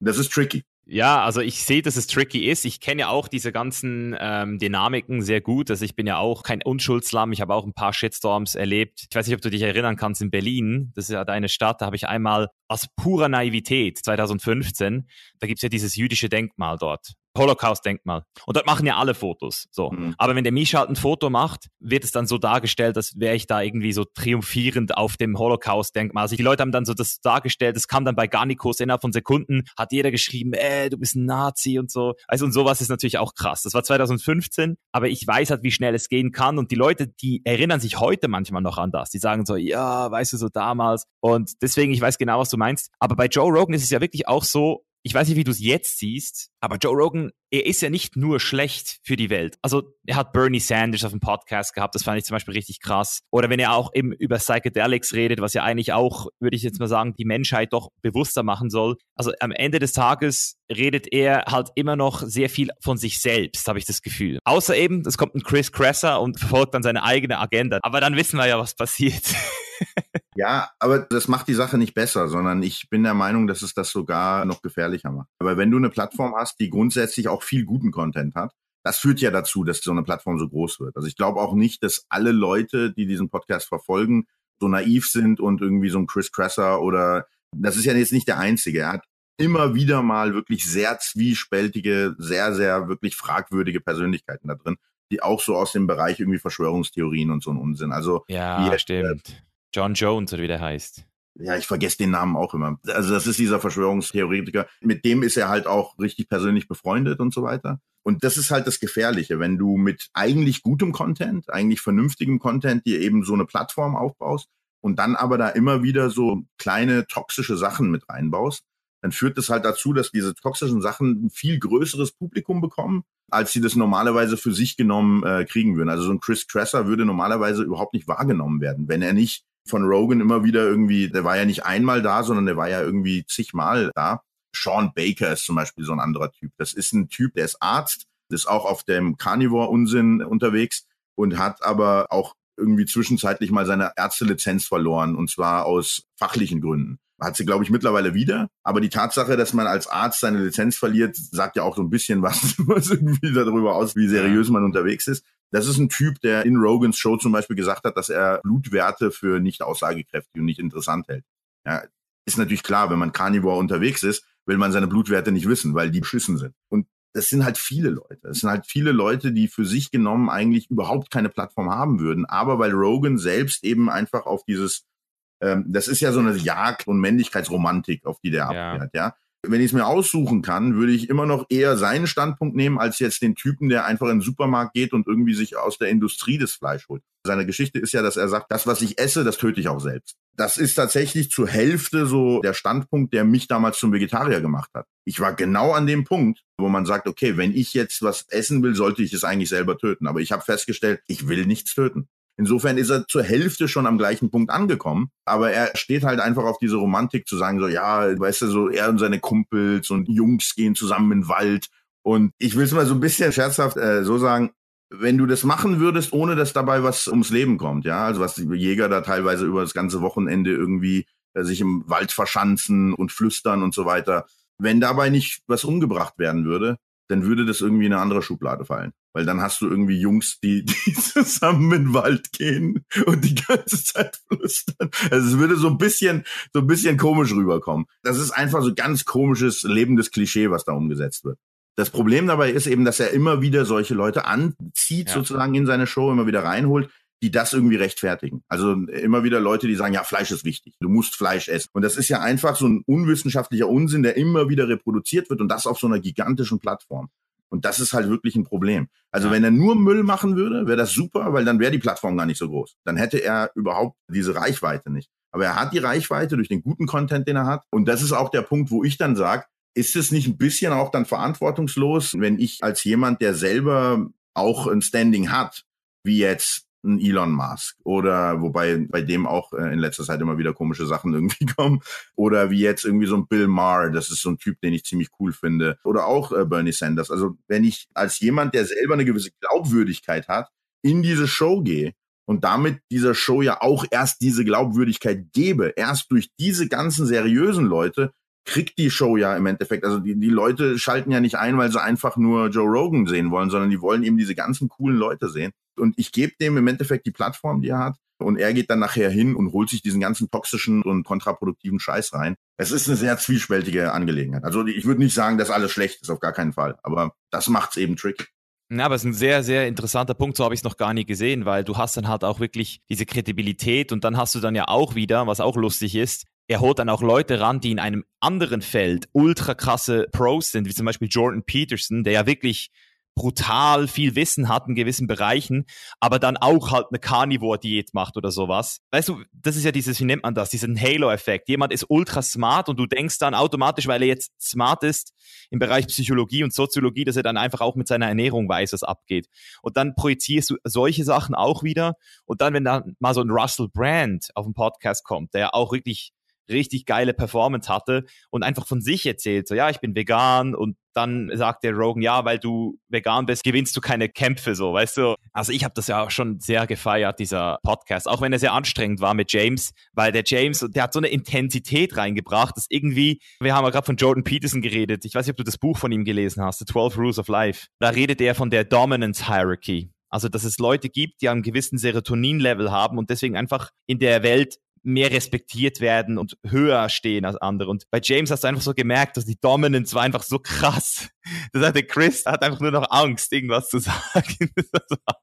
Das sah so ein bisschen aus wie eine mündliche Prüfung bei einem Lehrer, der dich einfach platt machen will. So im Endeffekt kam das rüber, weil James hatte sich halt wirklich absolut bis auf die Zähne argumentativ bewaffnet und ist da reingegangen und hat Cresser im Endeffekt völlig zerstört. Ich hätte mir gewünscht, dass so ein bisschen was Konstruktives auch noch mit drin gewesen wäre, weil das Problem ist natürlich, dass eigentlich, und das war auch, glaube ich, das, was es so anstrengend gemacht hat, Cresser wurde in seiner Glaubwürdigkeit komplett zerstört. Das war cool. also aus meiner Sicht war das cool. Aber es wurde nicht so viel über den Film geredet. Und ich glaube, man hätte mhm. tatsächlich also mehr wirklich auch über den Film reden können, weil die Argumente, mit denen Cresser den Film angegriffen hat, waren ja wirklich Hanebüchen. Also in alle möglichen Richtungen. Und das wäre eigentlich auch fair gewesen, dass James äh, nochmal die Möglichkeit gehabt hätte, überhaupt zum Film zu reden, und zwar in einem eigenen Podcast. Weil es ging ja da letzten Endes wirklich nur darum, was alles Cresser an Blödsinn irgendwie losgelassen hat. Und der Film selbst wurde gar nicht thematisiert. Und das ist halt auch so ein bisschen ein Problem, weil Cresser war, glaube ich, mindestens dreimal irgendwie in der Show gewesen, bevor dieses Battle quasi mit James war. Und hat dreimal die Möglichkeit gehabt, irgendwelchen Unsinn da quasi loszulassen. Und James hat eben nur einmal die Möglichkeit gehabt, hat natürlich diese Möglichkeit genutzt und hat Chris völlig platt gemacht. Aber er hätte eigentlich nochmal die Möglichkeit kriegen sollen und wirklich den Film auch darstellen. Rogan hat dann irgendwie so einen Post gemacht und hat das halt so ein bisschen auch dann so dargestellt und hat gesagt, also, dass James da wirklich einen super Job gemacht hat und ihn auch irgendwie überzeugt hat. Hat man ja auch während dem Podcast gemerkt, dass Rogan immer mehr so seinen Standpunkt irgendwie verändert hat und immer mehr auf James dann zugegangen ist und gesagt hat, ey, du hast recht, ja. Und ich weiß noch, wie irgendwie das Team das gefeiert hat und ich die ganze Zeit so da saß und gedacht habe, ah, das sieht gut aus, aber ich glaube irgendwie nicht dran. Und tatsächlich zwei Wochen später oder so hieß es dann irgendwie, ja, er macht jetzt so eine Carnivore Diet Challenge irgendwie, keine Ahnung, einen Monat oder was weiß ich, nur Fleisch, wo ich dann gesagt habe, ich will ja nicht sagen, ich habe es euch gesagt, aber es ist halt schwierig, also so einen Typen irgendwie so aus seiner Welt rauszubringen. Ja, ich glaube, das muss auch gar nicht das Ziel mehr sein. Ich denke, es ist eher wichtig, dass eben, wie du gesagt hast, die Plattform von der Joe Rogan einfach auch dafür genutzt wird, weiterhin mehr zur Wahrheit zu kommen, weil er selbst muss ja gar nicht vegan werden. Das ist ja auch so das, was ich immer sage. Darum habe ich auch The Game Changers so geil gefunden, weil Game Changers ja sich nicht rechtgefertigt hat fürs Vegane. Also so im Sinne von, ja, weißt du, wenn du vegan bist, dann bist du auch in der Lage, Sport zu machen. Nein, hm. man hat einfach die Realität mal auf die andere Seite gehauen. Hey, wenn du wiegen bist, hast du einen Vorteil. Und dann mussten sich die ganzen anderen Lobbyisten sozusagen rechtfertigen, wieso das nicht stimmt. Und jetzt sind wir irgendwo in der Mitte von dem Ganzen so, in der Diskussion. Ja. Also wir sind weitergekommen. Und so muss es eigentlich auch sein. Deswegen meine Frage jetzt an dich, wenn du jetzt eine Person dir wünschen könntest, jetzt im Bereich vegan, wen würdest du dir wünschen auf dem Joe Rogan Podcast? Also wenn es eine Person gäbe, die für den Sport, für die Ernährung oder was auch immer sprechen könnte, Oder dich selbst. ich weiß es nicht. Nee, nee, mich selbst auf gar keinen Fall. Wenn ich es überhaupt machen würde, würde ich es wirklich nur machen aus Gründen, wo es darum geht, die Message irgendwie voranzubringen. Ich hätte gar keinen Bock drauf. Weil äh, mein Problem wäre einfach, da, ich habe dir ja schon gesagt, ich bin nicht in der Lage, äh, das, was aus meinem Mund kommt, zu filtern. Und ich würde halt ständig mit dem Typen anecken. Es ist jemand, den wir beide kennen, Dr. Goldman. Also ich würde sagen, ja. David würde ein unglaubliches Gegengewicht zu sehr, sehr viel Unsinn, was auf der Show schon unterwegs war, ähm, bilden. Idealerweise hätte ich mir gewünscht, dass als Vertreter für Game Changers James und David da gewesen wären, weil David hat einfach das Wissen und James hat die Wortgewalt. Äh, und beide als Team wären halt eine super, super Repräsentanten gewesen, äh, um auf dieser Plattform den Film zu repräsentieren. Ja, ich sehe es genauso. Also David, du hast ja auch sehr viel von ihm gelernt, würde ich mal sagen. Also vielleicht nochmal so zu deinem Background, so wie ich das verstanden habe. Du hast studiert, aber nicht Gesundheitswissenschaft, oder? Nein, nein. Also alles, was ich irgendwie über Sport und über Ernährung und das alles weiß, das ist alles autodidaktisch, weil ich eben als Leistungssportler, der etwas macht, wo man nicht wirklich Geld verdienen kann, dann hast du keine Coaches und weiß ich was. Also habe ich mir alles selber erarbeitet. Ich habe ein bisschen mal eine Trainerlizenz äh, auf der BSA damals gemacht. Also ich habe eine B-Lizenz als Fitnesstrainer, aber da habe ich nicht wirklich was gelernt. Das ist einfach nur ein Stück Papier. Aber alles andere selbst erarbeitet. Studiert habe ich äh, Psychologie ich habe aber im Abitur Biologie als Leistungsfach gehabt und habe dann auch im Studium eben Schwerpunkt äh, biologische Grundlagen der Psychologie. Das heißt also Neuropsychologie, also zum einen klinisch und zum anderen auch experimentelle Neuropsychologie, was letzten Endes einfach nur Gehirnforschung ist, aus der Sicht der Psychologie. Dadurch habe ich natürlich auch nochmal mein Wissen erweitert in Richtung, wie unsere Anatomie, unsere Biologie funktioniert, weil da spielt auch der Gesamtstoffwechsel ganz viel mit rein. Also die Hormone machen eben auch was mit deinem Kopf. Ne? Also je nachdem, wie viel Cortison du hast, wie viel Testosteron du hast und so weiter, wirkt sich das auch auf das Gehirn und auf die Wahrnehmung sogar aus. Das heißt, also so ein bisschen habe ich die Grundlagen da auch aus dem Studium, aber das ganze Zeug, was irgendwie sportspezifisch ist, ist eben einfach selbst erarbeitet im Sinne von, dass ich einfach dann rumrennen und mir Quellen zusammensuche und, und versuche eben gutes Wissen quasi zu filtern und das, was ich für vernünftig halte, dann letzten Endes dann in mein Modell, das ich im Kopf habe, wie unser Körper funktioniert, mit einzubauen. Da würdest du aber schon sagen, dass dieses äh, Studium dir auf jeden Fall auch geholfen hat, diese Informationen sauber zu lernen und auch, weißt du, so in das Gesamtbild einzufügen. Weil das ist ja das, was ich merke, wenn ich zum Beispiel zu tief reingehe in gewisse Sachen, dann merke ich, wo ich limitiert bin. Ich weiß, wo mein Grundwissen aufhört und wenn ich das jetzt mir noch reinziehe, dann kann ich es nicht mehr einordnen. Deswegen bin ich da auch angewiesen eben auf Leute wie Dr. Goldman oder Nico Rittenau und hole mir dann von denen auch nochmal Informationen ran. Also das Wichtigste eigentlich, was das Studium macht, ist, es gibt dir Werkzeuge, mit denen du gutes Wissen von schlechtem Wissen, also schlechtes Wissen gibt's ja nicht, einfach, dass du Quellen äh, sozusagen werten kannst. Und das passiert so, dass du eben im Studium hauptsächlich, ich würde sagen, bis zu 70 Prozent des Studiums sind einfach nur wissenschaftliche Methodik.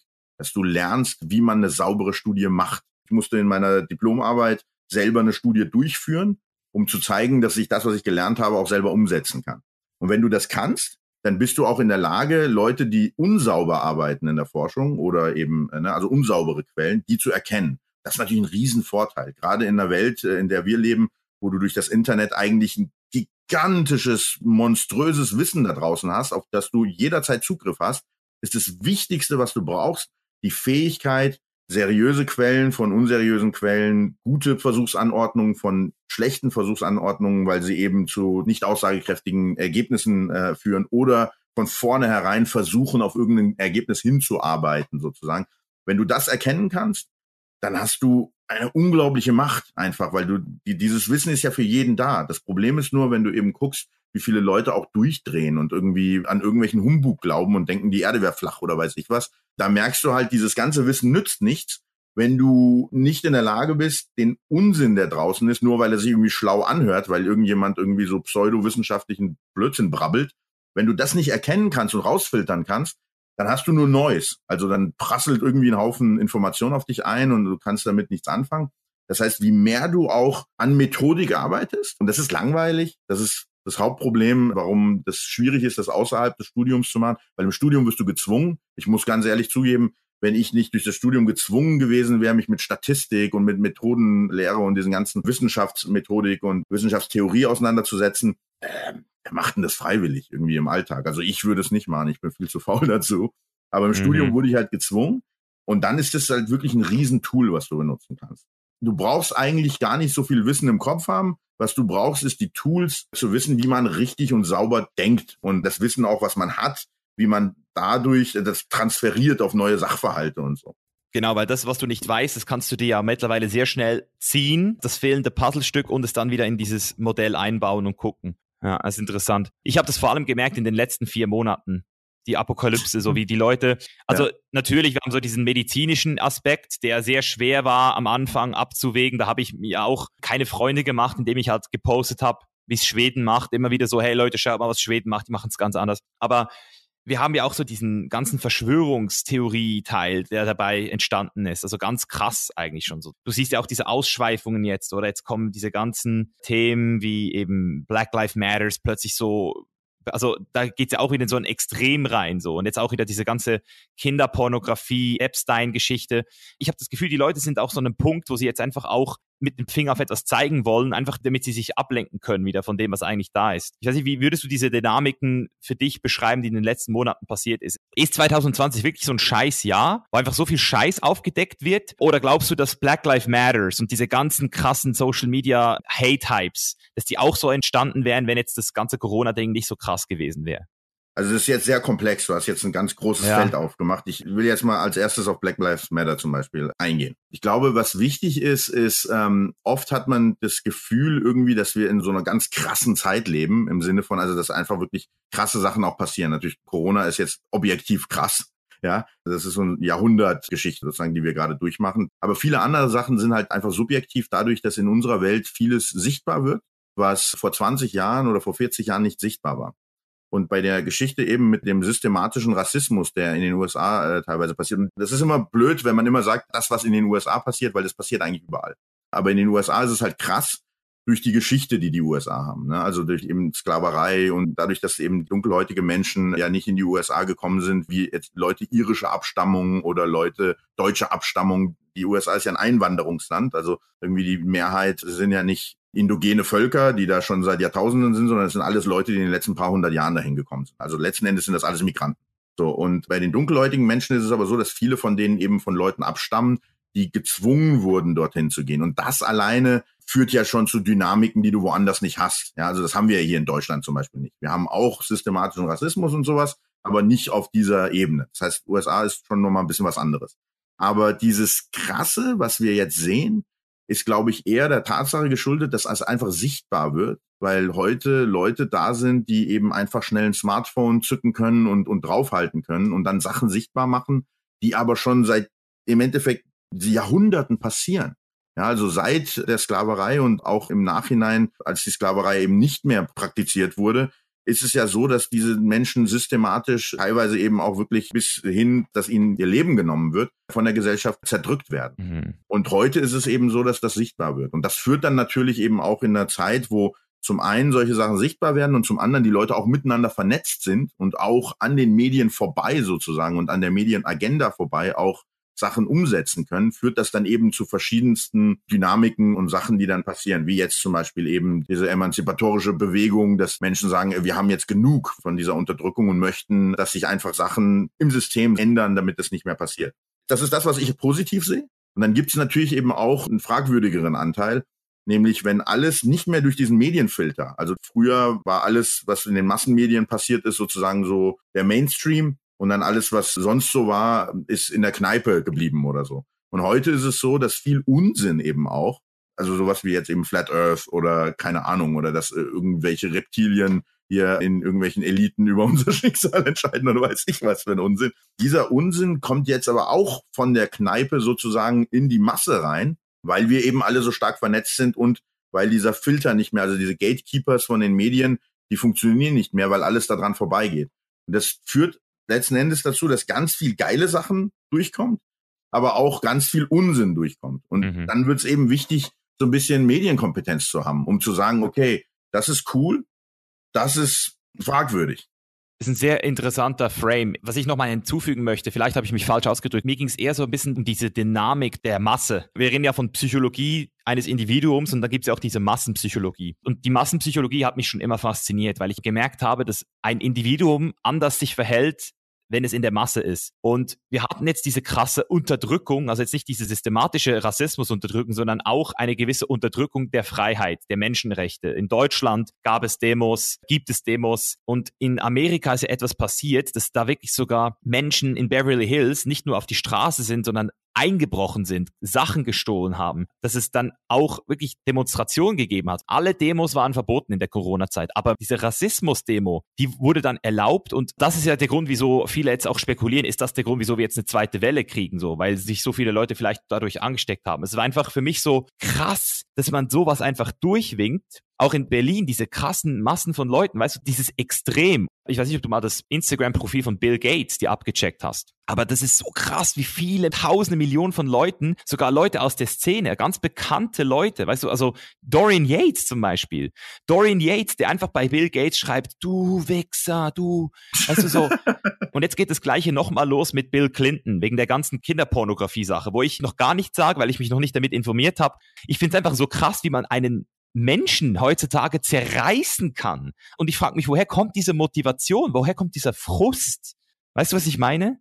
Also tatsächlich ist es so, es gibt in der Sozialpsychologie gibt's ganz viele Untersuchungen, wo immer wieder so als äh, roter Faden sich durchzieht, dass Menschen sich in Gruppen irrationaler verhalten, als sie das einzeln tun würden. Also wie größer die Gruppe genau. wird, desto mehr kommen solche irrationalen und auch teilweise eben aggressiven Sachen mit rein. Das spielt wahrscheinlich auch einfach eine Rolle, also wie wir uns einfach als Spezies auch entwickelt haben. Also es ist ja so, dass Gruppen, wenn wir jetzt so ein bisschen, sagen wir 100.000 Jahre zurückgehen in unsere Stammesgeschichte, dann sind Sachen, die in Gruppen passieren, in der Regel Krieg. Also in der Regel heißt das, dass du irgendwie mit irgendeiner anderen Gruppe zusammen clasht. Und in solchen Situationen ist es wichtig, dass du einen Tunnelblick hast. Du kannst nicht, wenn jetzt Krieg ist, darüber nachdenken, ob das jetzt gerade gut ist oder schlecht, was du gerade machst, weil in der nächsten Sekunde bist du tot. Irrational bedeutet in der Regel, also wenn ich das jetzt auf unsere ähm, Biologie beziehe, dass das, was wir machen, was uns als Menschen eigentlich auszeichnet, das ganze Rationale, das sitzt in unserem obersten Areal, also sozusagen in der Großhirnrinde und ist abstrakt und braucht viel Zeit.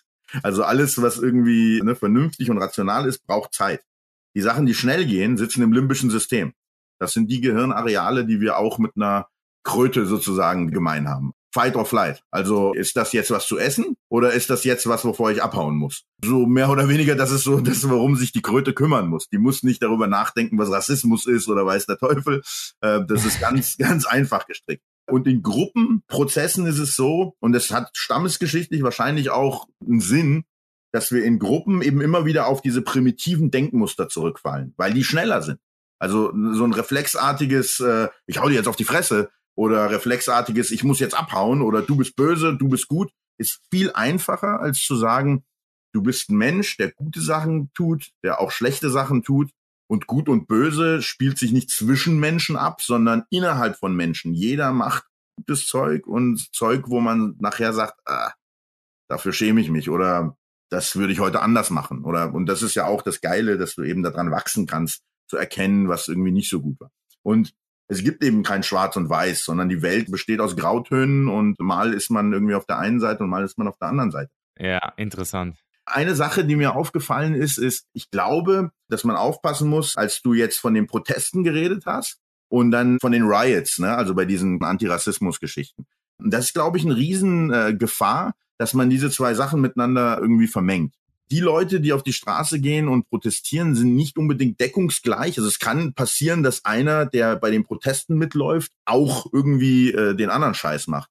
Aber du darfst nicht so tun, als wäre das beides deckungsgleich. Und das ist halt so ein Riesengefahr sozusagen, die auch teilweise eben durch irgendwie sowas wie Fox News in den USA eben immer wieder benutzt wird, auch als Tool, um zu sagen, ey, guck mal, diese Protestierenden, das ist illegitim, weil die machen alles kaputt. Das ist aber nicht der Fall. Also es sind zwei verschiedene Sachen. Ne? Also es ist so, als ob du sagst, irgendwie jemand, der ähm, politisch eher links gerichtet ist, ja, also der sagt, ja, wir müssen irgendwie uns besser um die Armen kümmern und wir müssen irgendwie für mehr Chancengleichheit sorgen und so. Als ob du sagst, der ist deckungsgleich mit so einem vermummten, irgendwie äh, schwarz maskierten Anarchisten, der Autos anzündet.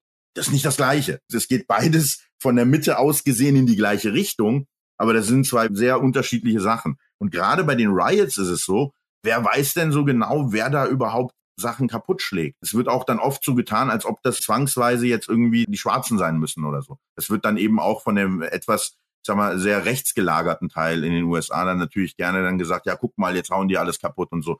Es ist nicht zwingend notwendig. Es sind teilweise vermummte Leute, was uns auch dahin bringt, dass die ja sich an die Maskenpflicht halten. Insofern, die machen auch was richtig. Aber wenn die vermummt sind, äh, ist es nicht immer möglich zu sagen, also wir müssen einfach immer wieder aufpassen, dass wir nicht selber Opfer dieser Gruppendynamik werden. Wenn ich überhaupt irgendwas im Studium gelernt habe, dann ist es das, dass jeder von uns, und da schließe ich mich selbst mit ein, obwohl ich extrem viel sozusagen über die menschliche Psyche und auch diese Sachen, die unsere Wahrnehmung tricky machen. Also wir haben im Studium viel mit optischen Täuschungen zum Beispiel gearbeitet. Und das, was die optische Täuschung beibringen, ist, dass unsere Wahrnehmung nicht objektiv die Wirklichkeit darstellt, sondern unser Gehirn interpretiert immer wieder die Wirklichkeit, weil die Wirklichkeit ist so komplex, dass es für uns völlig unmöglich wäre, sie so wahrzunehmen, wie sie ist. Das heißt, unser Gehirn nimmt sich die Information und baut daraus sein eigenes Modell. Und das vergessen viele Leute oft. Und das spielt auch eine Rolle bei der Wahrnehmung von irgendwie Gruppen im Sinne von auch irgendwie sozusagen. Stimmt. Also Rassismus äh, ja. zum Beispiel baut ganz oft darauf auf, dass man so ein Ich, also wir und ihr Denken entwickelt. Selbst wenn man selber irgendwie jemand ist, der sagt, ey, ich habe damit nichts zu tun, ich habe mit Rassismus irgendwie gar nichts am Hut, es ist Teil unserer Natur weil wir einfach uns als Spezies in der Welt entwickelt haben, in der es gefährlich ist, einfach mit jemandem, der anders aussieht und von woanders herkommt, zu interagieren. Weil es kann sein, dass der von woanders gekommen ist, um dir deine Ressourcen zu nehmen. Das ist die Grundlage im Endeffekt von dem, was dann nachher passiert, wenn äh, irgendwelche Leute, Rechtspopulisten in dem Fall, dann versuchen, diesen Teil unserer Natur zu aktivieren und dann sozusagen zu sagen, ah, guck mal, das sind die Bösen. Die machen alles kaputt. Und auch wenn man aufgeklärt ist und eigentlich denkt, dass man das durchschaut, besteht immer ein Teil in uns, wo diese Grundlagen da sind. Und da muss man immer wieder aufpassen. Und um nochmal auf diese Wahrnehmungstäuschungen zurückzukommen, die optischen Täuschungen sind nur ein Beispiel davon, was die visuelle Wahrnehmung angeht.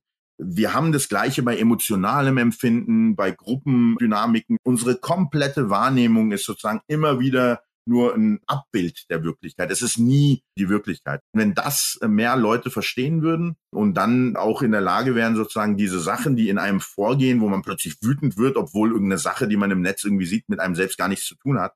Wenn wir das erreichen könnten, dass, dass wir da mehr Kompetenz schaffen, dann könnten wir, glaube ich, auch viele Herausforderungen besser meistern, die wir in unserer vernetzten, krassen, globalisierten Welt haben.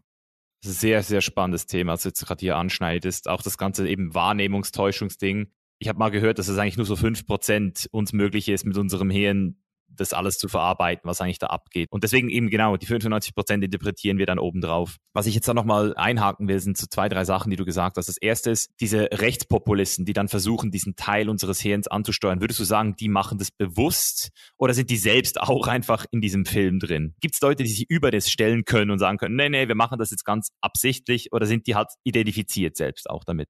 Es gibt beides. Die große Masse sind Leute, die es nicht durchschauen.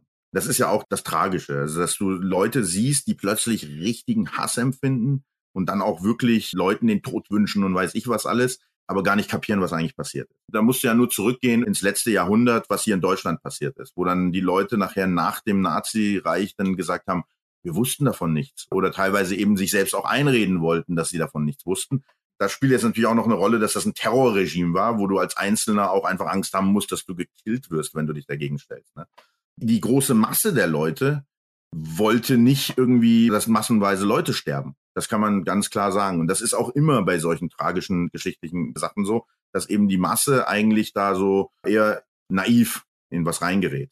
Es gibt aber Leute an der Spitze, die genau wissen, was sie tun. Und dazu gehören zum Beispiel solche Leute wie Steve Bannon. Wenn du den in einem Interview hörst oder so, merkst du auch, der ist eloquent, der weiß genau, was er tut, der ist hochintelligent. Der wird irgendwas in seiner Geschichte haben, in seiner Lebensgeschichte, die ihn so geprägt hat, dass er, und das ist auch noch das Wichtige, was man verstehen muss, so ein Rechtspopulist, der absichtlich Hass in Leuten weckt, der macht das nicht, weil er denkt, ich möchte was Böses machen, sondern aus irgendeinem Grund, und das ist dann, wie gesagt, mit seiner Biografie erklärbar, denkt er, dass das, was er tut, das Richtige ist. Er denkt, dass die andere Seite vielleicht noch gefährlicher ist. Prima Beispiel ist der Abwurf der Atombombe damals von den USA auf Nagasaki zum Beispiel, auf Japan. Das haben die zweimal gemacht. Die haben ja diese Atombombe nicht abgeworfen, weil sie dachten, oh geil, wir wollen mal irgendwie massenweise Leute killen. Die haben gedacht, dass wenn sie das tun, dass sie damit Schlimmeres irgendwie, äh, zum einen natürlich wollten sie sich selbst verteidigen aus einem egoistischen Motiv heraus, weil man überleben will. Das ist natürlich die eine Seite. Aber die andere Seite ist, dass man denkt, wenn ich jetzt so einen gewaltigen Schlag sozusagen ausführe, dann wird es so einschüchternd sein, dass Schlimmeres verhindert werden kann. Dass also die andere Seite einfach, und das hat ja auch funktioniert, die andere Seite hat dann aufgegeben. Und die Frage ist halt, ne, also wenn man diese riesige Keule nicht auspackt, ob dann am Ende nicht noch mehr Menschen tot sind. Äh, nicht, dass man das jetzt missversteht. Ich will jetzt damit nicht rechtfertigen. Aber das ist der Standpunkt dessen, der diese Gewalt ausführt. Also oft ist es so, dass die Menschen, die was ganz Schlimmes in die Welt bringen, denken, sie tun was Gutes. Das ist eben echt tricky. Ne, das ist nicht wie in den Filmen und wie in den Comics, dass der Böse irgendwie ähm, seine, seine, seine Katze krault und denkt, ich will jetzt einfach nur böse sein, sondern oft haben die halt irgendwas, also aus irgendeinem Grund denken die, das, was sie tun, ist das Richtige. Was glaubst du, ist es bei den Drogendealern so? Ich habe jetzt gerade wieder Narcos angefangen, so ein Pablo Escobar. Die glauben ja nicht dran, dass Kokain wirklich gut für die Leute ist. Also die sind ja wahrscheinlich so selbst absorbiert. Das sind da Psychopathen, kann man sagen, oder? Das ist dann diese Richtung, oder? Es ist natürlich immer eine Sache, die damit reinspielt, ist natürlich Egoismus und Gier. Man ist ja jetzt auch nicht egoistisch und gierig, weil man sich vorgenommen hat, böse zu sein, sondern das ist wieder, so wie ich das vorhin mit dem Rassismus gesagt habe, wir müssen uns einfach nur vor Augen führen, wir sind Tiere dass uns das überhaupt wundert, was wir machen, liegt ja nur daran, dass wir uns einreden wollen, dass wir irgendwas anderes wären als jedes Tier, was da draußen unterwegs ist. Das sind wir nicht. Wir haben uns aus dieser Natur und aus diesem Animalischen heraus entwickelt, haben halt irgendwie plötzlich gelernt, abstrakte Zeichen irgendwie äh, zu haben und zu kommunizieren und all diese, also abstrakt zu kommunizieren, also mit Zahlen und mit Wörtern und sowas, was andere Tiere nicht machen und haben uns eben zu diesem komplexen Ding entwickelt, was man als Mensch ist. Und hier ist nichts anderes als die Kehrseite der Medaille von Überlebenswille. Das heißt einfach nur, dass man so viel Ressourcen wie möglich an sich reißen will, damit man in schlechten Zeiten oder was auch immer, oder wenn es um Macht geht, Machtgier zum Beispiel, ist ja nichts anderes als, ich will in der Lage sein, mich gegen alles wehren zu können. Und ich will in der Lage sein, das, was ich will, überall umsetzen zu können. Also so grundsätzlich irgendwie in, in seinem Kern nichts Schlimmes, sondern beruht einfach nur auf nützlichen Tools zum Überleben das ist eben oft das Problem. Wir sind ein Tier, was in einer komplexen, krass äh, irgendwie technisierten Welt plötzlich sich wiederfindet. Also wenn du ein Tier hast, was unbedingt überleben will, kein Problem. Hast du ein Tier, was unbedingt überleben will, aber den Knopf zu einem nuklearen Schlag vollziehen kann, dann ist das ein Problem. Auch diese Sache mit dem Rassismus. Wenn du nur in einer Welt lebst, wo du hauptsächlich um dich herum nur Leute siehst, die so aussehen wie du, ist diese Eigenschaft sozusagen anders aussehende irgendwie als gefährlich zu erachten kein Problem, weil du siehst eigentlich nie andere Leute, die sehr anders aussehen. Aber wenn du jetzt dieses Mindset noch hast und du bist in einer globalen Welt, wo du jeden Tag mit anderen Menschen konfrontiert wirst, mit anderen Ideen konfrontiert wirst, dann überfordert dich das. Selbst wenn du jetzt sagst, okay, das sind Psychopathen oder so, dann beschreibst du damit ein Krankheitsbild. Also das heißt, ich glaube nicht an Gut und Böse. Also das Universum kennt kein Gut und Böse. Gut und Böse sind einfach Konzepte, die wir uns als Menschen ausgedacht haben, so abstrakt wie Zahlen oder andere Sachen. Sie sind deswegen nicht falsch, weil so wie Zahlen auch irgendwo die Wirklichkeit wiedergeben auf eine Art, aber abstrahiert, so ist auch Gut und Böse eine abstrahierte Form dessen, was draußen passiert. Gut und Böse sind diese fünf Prozent. Und Genau. Der ganze Rest ja. sind diese 95 Prozent, die wir gar nicht so richtig greifen können mit unserem Gehirn. Und das muss man sich immer wieder vor Augen führen es ist schwierig. Wichtig ist, dass man das reflektieren kann und dass man weiß, das war jetzt gerade der Höhlenmensch in mir. Aber ich kann das jetzt auch rational betrachten und kann mir versuchen, das irgendwie abzuleiten, warum diese Person jetzt genau das gemacht hat, was sie gemacht hat und was man machen kann, um das besser zu machen. Da kann man eigentlich aber schon sagen, dass durch diese ganze Corona-Story bei den Leuten dieses Animalische vielleicht auch wieder ein bisschen mehr getriggert wurde, dadurch, dass jetzt eben wieder diese Angst zu einem gewissen Teil, und mit Angst meine ich nicht mal nur die Angst, krank zu werden, sondern wie ich zum Beispiel bei mir gemerkt habe, diese Angst, wird es wieder so sein wie früher irgendwann. So, weißt du, diese Angst, werden wir nie wieder Festivals haben vielleicht. Das weckt ja dann auch so dieses animalische, diesen Urtrieb in uns. Und darum zeigen wir vielleicht auch jetzt so aggressiv eben auf andere. Also ich finde einfach dieses, die Leute meinen das nicht böse, die wollen Bill Gates oder Bill Clinton nicht umbringen. Die wollen eigentlich nur sagen, hey, wir vertrauen diesen Menschen nicht mehr, die da oben sind, weil wir das Gefühl haben, die wollen uns was Schlechtes. So kann man das ja dann sagen. Also es ist einfach nur so eine primitive Form, sich zu wehren Es ist krass, man. Also ich hätte nicht gedacht, dass wir da nochmal auf so ein Level gehen, aber das ist ja bei dir, da bist du richtig gut drin, das zu erklären. Also richtig viel Mehrwert jetzt gerade. Ich denke, dass du da auch den richtigen Begriff anschneidest. Also Angst ist tatsächlich der große Faktor, der zu ganz schlimmen Sachen führen kann. irgendwie witzig, mir fällt gerade ein, irgendwie die Geschichte von Anakin Skywalker. Da ist es auch so, dass irgendwie, äh, ich glaube, Yoda ist das, der immer wieder sagt, ja, er ist noch nicht so weit, weil es ist zu viel Angst in ihm drin. Und Angst führt irgendwie zu Wut und Wut führt zu Hass und Hass führt zu äh, weiß der Teufel was. Tatsächlich ist es so, dass ganz viele schlimme Dinge und Hass eben auch aus der Angst heraus entsteht. Für viele Leute geht es einfach um Existenzangst. Plötzlich haben die Leute keinen Job mehr. Und plötzlich weißt du nicht, ob ich jetzt in absehbarer Zeit wieder Einnahmen habe und so weiter. Dann ist es einfach auch eine Existenzangst. Und das weckt eben so krasse primitive Instinkte in uns. Äh, und da muss man eben immer wieder dann auch aufpassen, dass man eben sagt, wie ist es denn jetzt wirklich? Der Schlüssel ist einfach zu reflektieren und seine eigene Wahrnehmung auch in Frage stellen zu können ist leider, das klingt jetzt natürlich ein bisschen böse, aber ist leider auch eine Sache, die mit der Intelligenz korreliert ist. Schlimme Sachen passieren eben manchmal in der Welt, ohne dass es dafür jetzt einen Schuldigen geben muss. Das sind dann die Leute, die sagen, oh, irgendjemand muss schuld sein. Vielleicht waren es die Juden oder vielleicht war es Bill Gates oder vielleicht war es George Soros oder vielleicht waren es die Reptilien. Ja, genau. George Soros, Alter. Ja, irgendjemand muss es gewesen sein. Irgendjemand muss dahinter stecken. Das ist natürlich Unsinn. Und es gibt ja heute noch Leute, die so unterwegs sind, dass sie sagen irgendwie, wenn irgendwelche Naturkatastrophen passieren, das wäre wegen Homosexualität oder irgendeinem Blödsinn. Also das ist leider eben, wie gesagt, auch damit korreliert, wie sehr man in der Lage ist, äh, intellektuell auch ein bisschen, bisschen mit der Wirklichkeit umzugehen.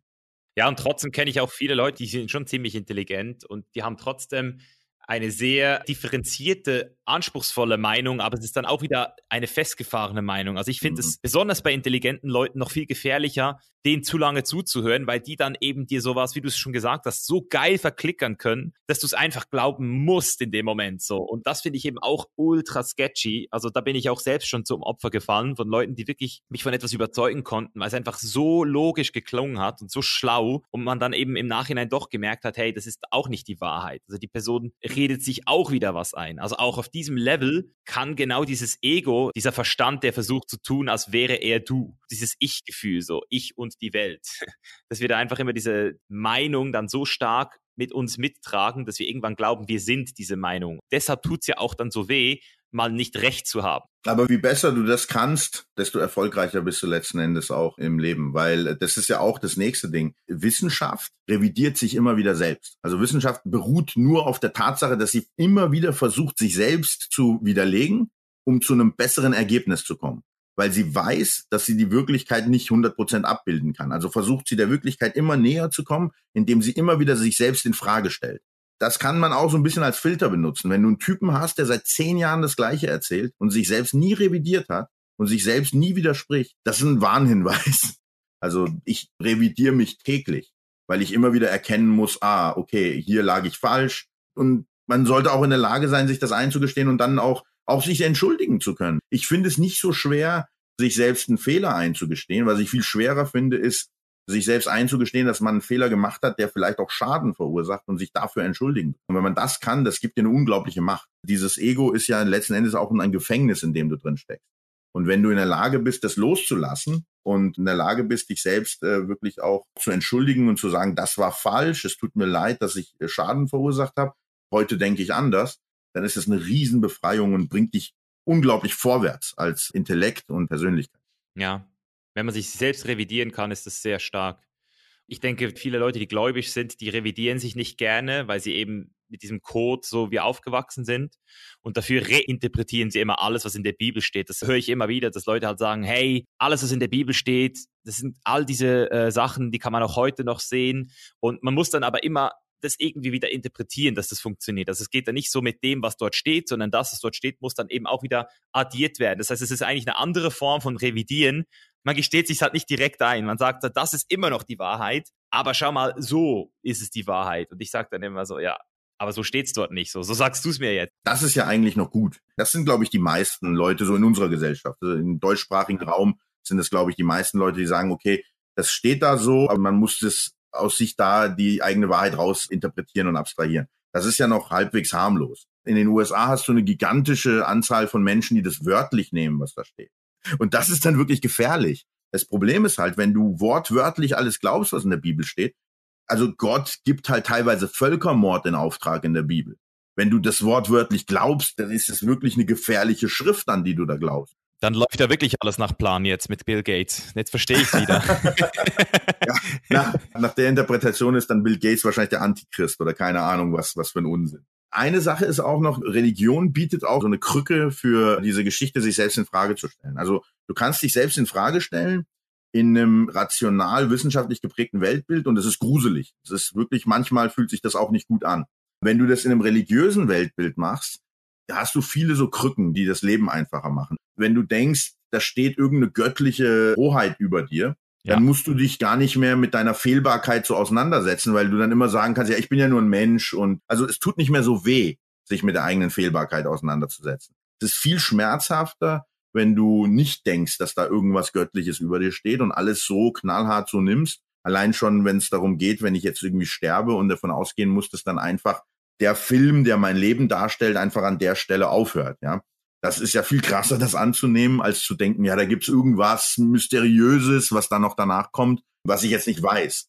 Um nicht zu sagen, dass es das nicht gibt, aber in meinem Weltbild habe ich halt keinerlei Information darüber. Also ich habe noch nichts gefunden, was mich an das glauben lässt oder was mir einen Indiz dafür gibt, dass es das gibt. Und insofern habe ich halt diesen Trost nicht. Es ist ja letzten Endes ein Trost. Auch wenn ein geliebter Mensch stirbt, ist es natürlich ein Riesentrost, wenn du denkst, ah, ich werde diesen Menschen irgendwann wiedersehen. Insofern verstehe ich auch Menschen, die gerne in so ein, ne, in so ein spirituell geprägtes Weltbild sich reinflüchten. Das verstehe ich total. Ich mache das, ich mache das halt mit Literatur. Aber für mich sind es dann immer Fantasiewelten und ich bin gleichzeitig mit einem Fuß immer in der Realität. Mhm. Ja, vielleicht als Trost, was ich immer sage, ist, es ist ja noch nie jemand zurückgekommen und hat sich beklagt über den Tod, dass er nicht gut sei. das ist ein gutes Zeichen. und was ich auch immer äh, versuche, den Leuten zu sagen, weil wir reden ja auch öfter über das Thema Tod, also ich habe da auch ähm, meine persönliche Meinung darüber, dass es eben sehr wichtig ist, diesen Tod auch als das anzunehmen, jetzt schon, weil sonst hast du das Leben nie richtig du bist einfach nicht im Leben drin, wenn du nicht realisierst, dass du stirbst, habe ich so das Gefühl, weil du dann auch Angst vor dem Leben hast irgendwo. Und deswegen, was ich auch immer versuche, den Leuten zu sagen, so als kleinen Trost, ist so, schau mal, erinnerst du dich an den Tag, bevor du geboren wurdest? War das schlimm, bevor du da warst? War ja auch nicht schlimm, oder? Das hilft vielleicht noch mal so ein bisschen. Aber jetzt hast du ja gerade noch mal was angesprochen, und zwar Fantasiewelt. Und das war eigentlich der Grund, lustigerweise, wieso ich dich auf den Podcast geholt habe, weil ich einfach gesehen habe, du machst da was richtig, richtig Geiles. Und auch nicht seit gestern, sondern schon seit über vier Jahren bist du ja dran mit deinem eigenen Comic Earthraiser. Und da wollte ich einfach fragen, dass du uns einfach mal ein bisschen einweist. So, was gibt es, was wird es, wie ist es gestartet? Einfach mal so die Story dahinter. Earthraiser ist jetzt letzten Endes das Ergebnis von einem Gedanken, den ich seit sehr vielen Jahren mit mir rumtrage. Und zwar eigentlich, um genau zu sein, wenn man das so will, fast seit dem Zeitpunkt, als ich vegan geworden bin und gemerkt habe, dass man eben ähm, in der Position, in der ich war, die Möglichkeit hat, andere Menschen irgendwie mit seiner eigenen Geschichte irgendwie zu beeinflussen und auf eine positive Art zu beeinflussen.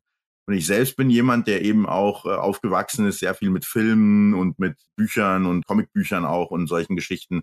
Viele Sachen, die ich aus Filmen habe, also zum Beispiel als kleines Kind habe ich die ganz alten aus den 70er Jahren und 60er Jahren, Planet der Affenfilme zum Beispiel geguckt und die haben was damit zu tun, dass ich später ähm, also so ein Weltbild für mich etabliert habe, wo ich gesagt habe, für mich sind Tiere nicht irgendwie weniger wert, als wir das sind. Und das hat eigentlich letzten Endes überhaupt zu dem Punkt geführt, dass ich dann vegan geworden bin, weil ich gesagt habe, wenn ich einen anderen Menschen nicht wehtun will, warum soll ich das jetzt mit diesen anderen Lebewesen machen, die halt durch das Gesetz nicht geschützt werden? Ja, also so eine Fliege, so eine Scheißhausfliege wird durch das Gesetz nicht geschützt. Ich habe also die Möglichkeit, sie umzubringen, wenn ich will, aber ist es dann okay? Ja, es ist okay, nur weil ich darf, das zu machen. Ähm, dann den Punkt bin ich eigentlich nur angekommen, weil ich in der Lage war, quasi das etablierte Weltbild der Gesellschaft immer wieder in Frage zu stellen. Und da haben mir wirklich diese Filme und Geschichten, die ich seit meiner Kindheit im Endeffekt hatte, immer wieder so als kleine Puzzlebausteine auch als Inspiration gedient.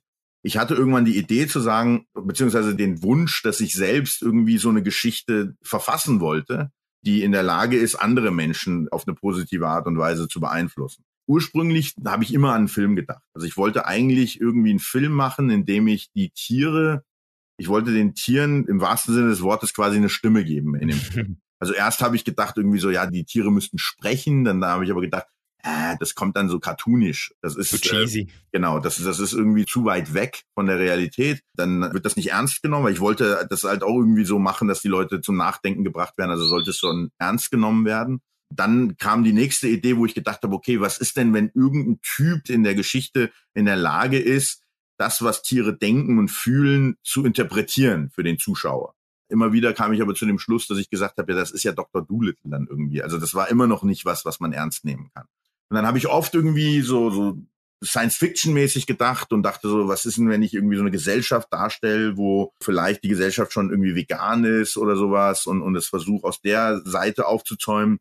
Das hat sich aber auch immer falsch angefühlt. Weil ich dann immer dachte, so, wenn du jetzt jemand bist, der nicht vegan ist und sieht diesen Film, ist das für dich irgendwie ein Horrorfilm, weil du dann denkst, oh, die zwingen mich dann. Das ist ja schlecht. Also das ist ja genau das, was irgendwie Nicht-Veganer von Veganern denken, dass wir die zu irgendwas zwingen wollen oder denen irgendwas aufbürden wollen. Äh, und dann dachte ich, das ist auch falsch. Also ich habe irgendwie tausend Sachen versucht und es war immer wieder falsch. Und vor ein paar Monaten hatte ich so eine schlaflose Nacht in einem Hotelraum, als ich an einem Werbespot gearbeitet habe. Wir haben in München aufgenommen. Ich kam gerade aus den USA wieder und einen Tag später musste ich zu diesem Dreh fahren und war völlig gejetlaggt und konnte die komplette Nacht lang nicht schlafen. Am nächsten Morgen um sieben Uhr ging der Dreh los und ich lag da halt und habe mich rumgewälzt. Und mir kam plötzlich in der Nacht quasi die Idee, wie man das, was ich eigentlich rüberbringen wollte, wirklich rüberbringen kann. Und zwar habe ich dann einfach festgestellt, dass ich gesagt habe, Moment mal, was ist denn, wenn ich das Ganze als äh, irgendwie so Superhero-Story erzähle? Aber die Superpower, die der Held hat, ist einfach, dass er gezwungen ist, also es ist eigentlich auch keine richtige Superpower, weil das ist irgendwie ein Fluch, weil er gezwungen ist, alles, was an Leiden um ihn herum passiert, am eigenen Leib zu spüren. Das heißt also, wenn jetzt irgendwie, wenn er an einem Krankenhaus vorbeiläuft, dann spürt er den ganzen Schmerz, der in diesem Krankenhaus passiert, auf einmal. Das würde deine Psyche völlig brechen weil kein Geist irgendwie in der Lage ist, das auszuhalten, so viel Schmerz. Und dann hatte ich eben die Idee, dass das ihn irgendwie in so einen anderen Zustand hineinfeuert. Also so ein bisschen, das ist sowas zwischen Werwolf und Hulk irgendwie, wo seine Psyche versucht zu überleben, indem sie den ganzen Schmerz dann in Wut umwandelt und er in so einen Berserker-Modus dann quasi geht, wo er dann nur noch um sich schlägt und Sachen kaputt haut. Weil es sollte ja irgendwie eine Superheldengeschichte werden. Und dann war das eben so dieser Superheldenanteil, wo er halt plötzlich irgendwie unaufhaltsam ist und Sachen kaputt haut und so und versucht, diesen Schmerz zu stoppen. Und das Wichtige daran war halt auch, ich wollte irgendwie diese Idee, die hinter dem Veganismus steckt, hinter Tierrechten, in die Geschichte packen, aber ohne, dass sie auf der Oberfläche ist. Also es sollte nicht über Veganismus geredet werden, sondern über den Schmerz, den Tiere empfinden. Und dann habe ich halt gedacht, wenn dieser Superheld jetzt irgendwie an einer Factory Farm vorbeilaufen würde, dann würde er durchdrehen, weil er würde ja alles spüren, was da drin passiert. Also er würde dieses ganze Problem, worauf wir versuchen hinzuweisen und so, er würde das am eigenen Leib spüren und dann würde er in diesen Berserker-Modus gehen und würde alles kaputt schlagen, sozusagen, und das Problem lösen, indem er halt die ganzen Tiere befreit. Und das war die Geburt von Earthracer. In der Nacht habe ich quasi mich hingesetzt und habe alles ins Smartphone reingetippt. Und mein Plan war es dann eben irgendwie eine Möglichkeit zu finden, das als Film zu bringen. Das habe ich eben monatelang mit mir rumgetragen, bis in meine Diät rein, die ich jetzt vor ein paar Monaten hatte. Und wenn ich Diät mache, mache ich immer gerne Outdoor-Cardio. Und ich war halt draußen, habe irgendwie so Walking gemacht und sowas, äh, so Powerwalking. Und äh, da hast du ja auch eine ganz andere Sauerstoffversorgung. Da kommen ja auch oft viele äh, nützliche Ideen. Und dabei kam mir die Idee, das Ganze als Comic umzusetzen, bevor ich an den Film rangehe. Einfach aufgrund der Tatsache, dass ich gemerkt habe, das ist so schwer. Also so ein Film kostet Unmengen Geld und du brauchst einfach eine Riesenmaschinerie, um sowas umzusetzen. Und ich dachte, das wäre ja so viel einfacher, die Geschichte erstmal als Comic zu machen, um zu sehen, auch ob die Leute überhaupt Spaß daran haben und das annehmen. Äh, und wenn es dann erfolgreich ist, dann kann man das eben nehmen und dann nachher versuchen, wirklich dann den Film umzusetzen. Das heißt, also das eigentliche Ziel ist wirklich der Film, aber äh, momentan äh, sind wir jetzt eben am Comic dran, haben das Ganze auf Kickstarter als Crowdfunding-Geschichte gestartet. Das war für mich auch von Anfang an, auch beim Film, ein wichtiger Bestandteil der ganzen Sache. Also mein Denken dahinter ist, ich mache diese Geschichte nicht, weil ich einfach nur eine Geschichte machen will, sondern ich will was machen, was die Leute im Idealfall annehmen sollen. Das soll dann bei den Leuten ja auch was bewirken. Also habe ich halt gedacht, wenn ich das nicht crowdfunden kann, dann gibt's dafür auch kein Publikum. Und wenn es dafür kein Publikum gibt, dann muss ich mich nicht hinsetzen und eine Geschichte schreiben. Ich hätte es jetzt auch selber finanzieren können, das wäre nicht das Problem gewesen. Aber dann hätte ich nie gewusst, bis zu dem Zeitpunkt, wo ich das veröffentliche, hätte ich nicht gewusst, ist dafür überhaupt ein Publikum da. Und ich bin absolut froh, also auch falls du in Zukunft irgendwie was vorhast oder so, nur als kleiner äh, Denkanstoß, ich bin so froh, dass ich das so gemacht habe, weil die Tatsache, dass ich diese Kampagne auf Kickstarter gestartet habe, hat dazu geführt, also ich hatte ja schon einen Zeichner. Ich hatte einen Zeichner, der mich letztes Jahr schon kontaktiert hatte und mit mir zusammen einen Comic machen wollte. Aber die ursprüngliche Idee war einfach einen Patrick-Comic zu machen. Also irgendwie Patrick als Superhero. Das war seine Idee gewesen. Und dem habe ich das gepitcht und habe gesagt, ey, ich möchte diese Geschichte machen, Earthraiser. Hast du Bock, anstatt Patrick-Comic das zu machen? Und er war sofort begeistert und hat mitgemacht. Aber als wir dann die Kampagne gestartet haben letzten Endes, hatten wir halt diese geile Situation, wo plötzlich ein Haufen andere Künstler noch auf uns zugekommen sind. Und wir haben jetzt einen Typen, der bei uns die Farbe macht, der bei DC, bei äh, Marvel, der halt wirklich bei allen großen Firmen schon äh, Colorist war und der äh, seit 30 Jahren im Business ist und der macht bei uns die Farbe. Wir haben einen Haufen andere Leute, die auf uns zugekommen sind und gesagt haben, wir finden das geil, wir wollen irgendwie da mitmachen und mithelfen. Und dadurch haben wir jetzt halt ein riesen fettes Team quasi hinter den Kulissen, das an allem arbeitet, das nie möglich gewesen wäre, wenn ich das einfach aus eigenen Mitteln gemacht hätte, weil es wäre erst sichtbar geworden, wenn es schon da gewesen wäre. Das heißt, das Endprodukt wird jetzt so viel besser, weil ich diese ganzen Leute mit im Team habe und es wird ein ganz anderes Comic, als ich das hätte einfach nur mit dem Zeichner machen können. Hammer, Hammer, Hammer Story auch und eben auch nochmal so, ist ja eigentlich fast schon wieder so wie ein neues Game Changers Kapitel, so vielleicht auch, weißt du, so ganz am Anfang jetzt noch so, Leute kommen hinzu und das Ganze entwickelt sich und man weiß ja nie, vielleicht wird das irgendwann eine erfolgreiche Franchise, die dann eben auch nochmal für extrem Impact sorgen wird, vielleicht auch nochmal finanziell Projekte unterstützen kann. Also das klingt auf jeden Fall super interessant, ja. Also das ist die ganze Idee dahinter. Ne? Also wie gesagt, ich würde mich da nicht hinsetzen, wenn ich äh, nicht der Meinung wäre, dass das so wie, also ich habe sehr viel Energie in Game Changers gesteckt, weil ich unglaublich an den Impact geglaubt habe und das hat sich ja auch bewahrheitet. Dieser Film hat ja wirklich sehr, sehr viel gemacht. Und bei Earthraiser ist es eben genauso. Es ist nur so, dass das eine ist halt eine Doku sozusagen in der reellen Welt bei Earthraiser erschaffe ich eine Welt, auch mit spirituellen Sachen und so weiter. Aber es ist immer klar, das ist eine Geschichte. Also ich äh, gebe den Leuten damit keine Bibel oder so, aber ich erschaffe halt auch irgendwie so Energiewesen und solche Sachen, die da eine Rolle spielen. Und das alles ist letzten Endes wirklich, um einfach einen Impact zu erreichen. Mhm. Also ich meine, der letzte Film, den ich mich erinnern kann, der das bei mir ausgelöst hat, und das ist jetzt wahrscheinlich schon über zehn Jahre, war ja Avatar. Das ist ja auch eigentlich irgendwie der Film, der mich am allermeisten geprägt hat in dieser Hinsicht und jetzt dann hoffentlich auch Jetzt glaube ich, ist er verschoben worden aufgrund des ganzen Corona-Troubles. Aber wenn dann Avatar 2 rauskommt und das sind ja noch drei andere geplant. Ich glaube, die werden auch noch mal was ausmachen. Und ich denke, genau solche Heroes brauchen wir auch in der Zukunft. Also nicht nur du jetzt als Patrick, sondern eben auch Earthraiser. Ich finde das ein richtig geiler Ansatz, den du da fährst. Und kann man dich da irgendwie unterstützen? Kickstarter-Link gibt's ja sicher noch. Der ist ja sicher noch aktiv. Was ist da das Ziel? Äh, der Kickstarter ist mittlerweile durch. Wir haben das Ziel erreicht, relativ flott. Ich glaube, nach drei Tagen oder so hatten wir das äh, ursprüngliche Ziel erreicht. Die Kampagne ist jetzt durch. Das heißt also, man kann jetzt nicht mehr unterstützen, aber ich arbeite jetzt daran, das Ganze eben demnächst als Vorbestellung irgendwie rauszubringen. Wenn du Bock Geil. hast, wenn es dann soweit ist, lass ich dich einfach wissen, wenn wir das Ding veröffentlichen oder so, beziehungsweise ich schicke dir auch eine Ausgabe, dann kannst du dann eventuell ähm, vielleicht auch ein paar verlosen bei dir oder so. Ich kann dir ein paar für deine Community Safe. schicken und dann haben deine Leute einen Mehrwert von und ich habe natürlich einen riesen Vorteil, wenn du deiner Community das Ganze ähm, quasi schmackhaft machst. Ja, auf jeden Fall. Nee, das werden wir auf jeden Fall machen. Kannst du mich safe äh, einrechnen und bin auch gespannt dann von Earthrazer zu hören, weil ich war früher auch ein Comic-Fan. Ich sehe ja bei dir X, das ist es, äh, Wolverine vor allem, hä? Ja, ich habe hier meine komplette Sammlung, meine komplette wow. Wolverine-Sammlung ist hier hinten. Das sind so weit über 100 Bände. Also die X-Men, da habe ich, glaube ich, als ganz junges Kind schon geguckt. Äh, und Wolverine kam dann irgendwie mit den Jahren immer mehr dazu. Aber so der erste Superheld, der mich ganz stark geprägt hat, und zwar schon irgendwie also ich habe ganz wenige Erinnerungen an meinen Vater, als er noch gelebt hat. Und eine dieser Erinnerungen ist, dass meine Eltern, als ich, also als mein Vater noch gelebt hat, das heißt, da muss ich unter vier gewesen sein, also irgendwas zwischen drei und vier Jahre. Die haben eben regelmäßig damals mit Louis Ferrigno diese Hulk-Serie geguckt. Und jedes Mal, wenn der sich eben verwandelt hat, also es war ja dann so dramatische Musik und dann brrr, kam dieses Monster raus und dann hast du diesen kleinen Hosenscheißer Patrick unterm Tisch gehabt. Das ist krass, wenn Erinnerungen halt emotional äh, geprägt sind wie krass die sich eben aufrechterhalten, weil das ist eine der wenigen Erinnerungen an meinen Vater, wo ich mich erinnere, dass ich unterm Tisch kreischend irgendwie zwischen meinen Eltern hin und her gerannt bin und halt mir die Hosen voll gemacht habe, weil ich Angst hatte vor diesem Monster, das dann plötzlich immer dann rauskam. Und das heißt im Endeffekt, also so meine erste Prägung auf Superheroes ist halt durch den Hulk passiert. Geil. Ja, Mann, ich habe mir immer äh, Spider-Man und Batman waren für mich immer so die zwei, so die zwei Dinge. Aber das ist auch schon ewig äh, krass. Ja, Superheroes, wie gesagt, Mann. Ich denke, da holst du dann vielleicht auch jüngere Leute ab. Und das ist ja genau das Ding, oder? Das Comic, das wir jetzt machen, ist äh, eher so für ein erwachsenes Publikum gedacht. Wir versuchen es so zu machen, dass es irgendwie so, keine Ahnung, ab 12, ab 16 vielleicht auch okay ist.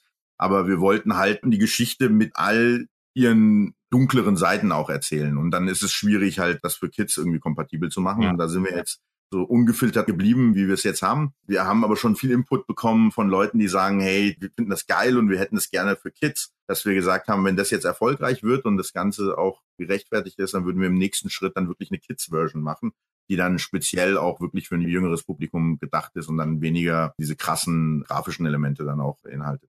Und du bist einfach der Regisseur, der Storyteller in der Geschichte. Also aus deinem Kopf kommt eigentlich alles so ein bisschen. Organisieren und gleichzeitig auch erzählen.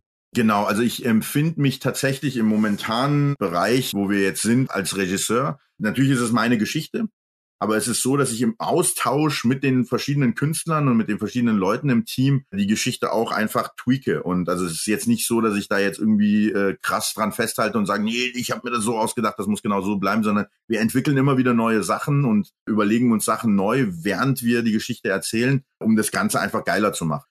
Wenn du einen Comic hast, was halt keinen Spaß macht, dann erreichst du damit auch niemanden. Um das so gut wie möglich zu machen, ist es total wichtig bei so einem Projekt, dass du immer wieder Sachen revidierst und, und irgendwie tweakst und so weiter. Wie bei allem anderen eigentlich auch im Leben. Und insofern ähm, kommt da ganz viel Input auch von verschiedenen Leuten mit rein. Was das auch super spannend macht, weil es ist für mich eben auch so, ich schreibe nicht einfach nur was, was ich mir überlegt habe, quasi auf Papier, sondern die Geschichte wird irgendwie lebendig und kriegt eine Eigendynamik. Und teilweise ist es auch so, dass ich das Gefühl habe, ich will mit der Geschichte irgendwo hin, aber der Charakter möchte das jetzt nicht. Der Charakter hat was anderes vor. Und dann ist das eine ziemlich geile Ebene, auf der man sich dann bewegt.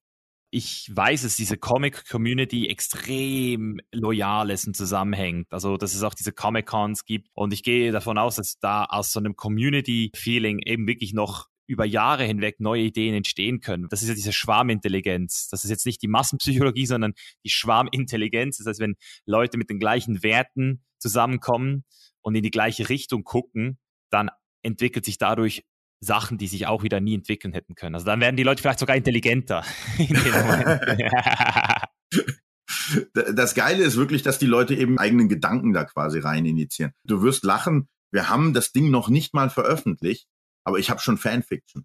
Ich habe Fanfiction zugeschickt bekommen, wo halt ein Mädel wirklich eine komplette Geschichte sich ausgedacht hat. Eine richtig fette, komplexe Kurzgeschichte sich ausgedacht hat mit Wolf, dem Charakter in der Geschichte, in einem Zirkus und mit einem Mädchen, was in dem Zirkus arbeitet und die landen dann auch im Bett und alles mögliche. Also teilweise geht das auch in so eine krasse, krasse Richtung, wo ich dachte so, wow, was ist das, ne? Bonusmaterial. aber, aber das war halt mega faszinierend zu sehen, wie du dir was ausdenkst und das so in die Welt schmeißt und wie dann einfach in den Köpfen der Leute einfach eine komplette eigene Welt entsteht und dadurch Sachen äh, hervorkommen, die du dir nie überhaupt überlegt hast. Also ich habe mir, als ich Wolf als Charakter entwickelt habe, war Sexualität nie ein Teil dieses Charakters. Also er ist für mich eigentlich völlig, es ist ein Soldat und er ist eigentlich asexuell im Endeffekt. Der ist einfach irgendwie krasser Typ. Ja, und dann macht er bei diesem Experiment mit und dann hat er diese Geschichte und er muss irgendwie damit umgehen und alles. Aber ich habe mir nie überlegt, ob der eine Freundin hat oder so. Ja, und dann plötzlich kamen diese Sachen, wo ich dachte so, wow, ist ja geil. Was ist das denn jetzt? Das war schon cool. Nice. Ja, Mann, richtig, richtig geil, ey. Schön, dass es bei dir weitergeht und mit so diesem fortschrittlichen Gedanken. Und gibt es vielleicht noch sonst so abschließend für Ideen? Hast du noch irgendwas anderes, was du nebenbei machst oder verfolgen möchtest oder vielleicht auch etwas, was du noch mit der Community teilen möchtest? Also aktuell bin ich tatsächlich zu 100 Prozent mit Earthraiser beschäftigt. Ich habe auch jetzt ja. wirklich bewusst viele andere Sachen auch beiseite gelegt. Teilweise da auch wirklich auf Income Streams und so verzichtet, weil ich äh, mich voll damit committen wollte. Also ich gehe davon aus, dass die nächsten ein, zwei Jahre äh, jetzt nicht nur mit dem Comic, sondern eben auch mit Sachen, die drumherum passieren, sprich also Film und solche Geschichten, dass mindestens die nächsten ein, zwei Jahre hauptsächlich wirklich der Fokus darauf liegen wird. Insofern, was ich geil finden würde, was jetzt irgendwie auch uns angeht, ich fand deine Idee total fett mit Game Changers, eben zu sagen, dass man da ja auch untereinander einfach mehr machen kann. Ich finde, das ist eine geile Sache, die man einfach aufgreifen sollte. Auch wenn jetzt seitens der Produktion noch nicht Sachen angeschoben werden, könnten wir, also die verschiedenen Teile sozusagen von Game Changers auch untereinander einfach Sachen machen, um uns gegenseitig vorwärts zu bringen. Ich würde es zum Beispiel auch spannend finden, wenn wir die ganze Geschichte vielleicht auch mal mit umgekehrten Vorzeichen machen und ich dich interview irgendwann, wenn es jetzt wieder mal ergibt. Und wenn man dann wieder reisen kann, dann ist natürlich auch mal die Möglichkeit jederzeit, wenn du hier in der Nähe bist. Wir haben ja auch ganz viel gemeinsame Freunde und solche Geschichten. Also mhm. wenn du in Berlin bist und irgendwie Bock hast, bei Jonny mal wieder was zu machen oder so, ist natürlich auch geil, wenn wir dann eben das aufrechterhalten und einfach versuchen, da mehr mit diesen Verbindungen, die wir haben, mehr anzufangen und uns gegenseitig dann eben auch zu befruchten dann ein Stück weit. Das, äh, ja, das finde ich. Weil ich sehe es jetzt an Earthrazer eben durch die ganzen Leute, die dazugekommen sind. Ich bin als Einzelkind aufgewachsen und bin so ein Typ, der voll eigenbrötlerisch unterwegs ist und immer, ich mache immer so mein Ding und arbeite ganz wenig eigentlich mit anderen Leuten zusammen. Aber ich sehe jetzt einfach immer mehr, wie viel einem dadurch auch abhanden kommt, weil einfach in dem Moment, wo andere Leute Ideen reinbringen, sich ganz andere Sachen noch entwickeln, die man so alleine nie umgesetzt hätte. Insofern möchte ich da auch mehr in die Richtung machen und das also auch gerne als Message in deine Richtung. Jederzeit äh, können wir immer zusammen was starten. Ja. ja, das kann ich nur bestätigen, mit Leuten zusammenzuarbeiten. Es ist anstrengend, aber es macht Spaß und es befriedigt und macht auf ganz vielen anderen Ebenen gibt es dir nochmal so eine Erfüllung, die du sonst vielleicht nie äh, gehabt hättest. Deswegen, also ich bin all in, wenn ich mal in Berlin bin. Wir haben ja uns eh schon in Kontakt gehabt, aber ich denke, jetzt haben wir nochmal ein richtig geiles Gespräch, auch eine Basis geschaffen, um da auch nochmal in verschiedene Richtungen zu pushen. Deswegen, ja, Mann, ey, also Patrick, ich bedanke mich fürs Gespräch, auch für deine Insights im Bereich der Sozialpsychologie und habe mich jetzt persönlich nochmal super fasziniert, so richtig auf den Punkt gebracht, hätte ich auch nicht damit gerechnet und deswegen, äh, ja, Mann, besten Dank, dass du die Zeit für unsere Community genommen hast. Danke dir für das geile Gespräch und für die Chance, mit dir zu reden. Hat Spaß gemacht. Sehr gerne, Bro. Danke, Micha. So, und da sind wir wieder. Ich hoffe, es hat dir genauso gefallen wie mir. Bevor ich jetzt zu den Top Learnings dieser Folge komme, gib mir noch 60 Sekunden Zeit, dir zu erklären, wie du diesen Podcast hier supporten kannst.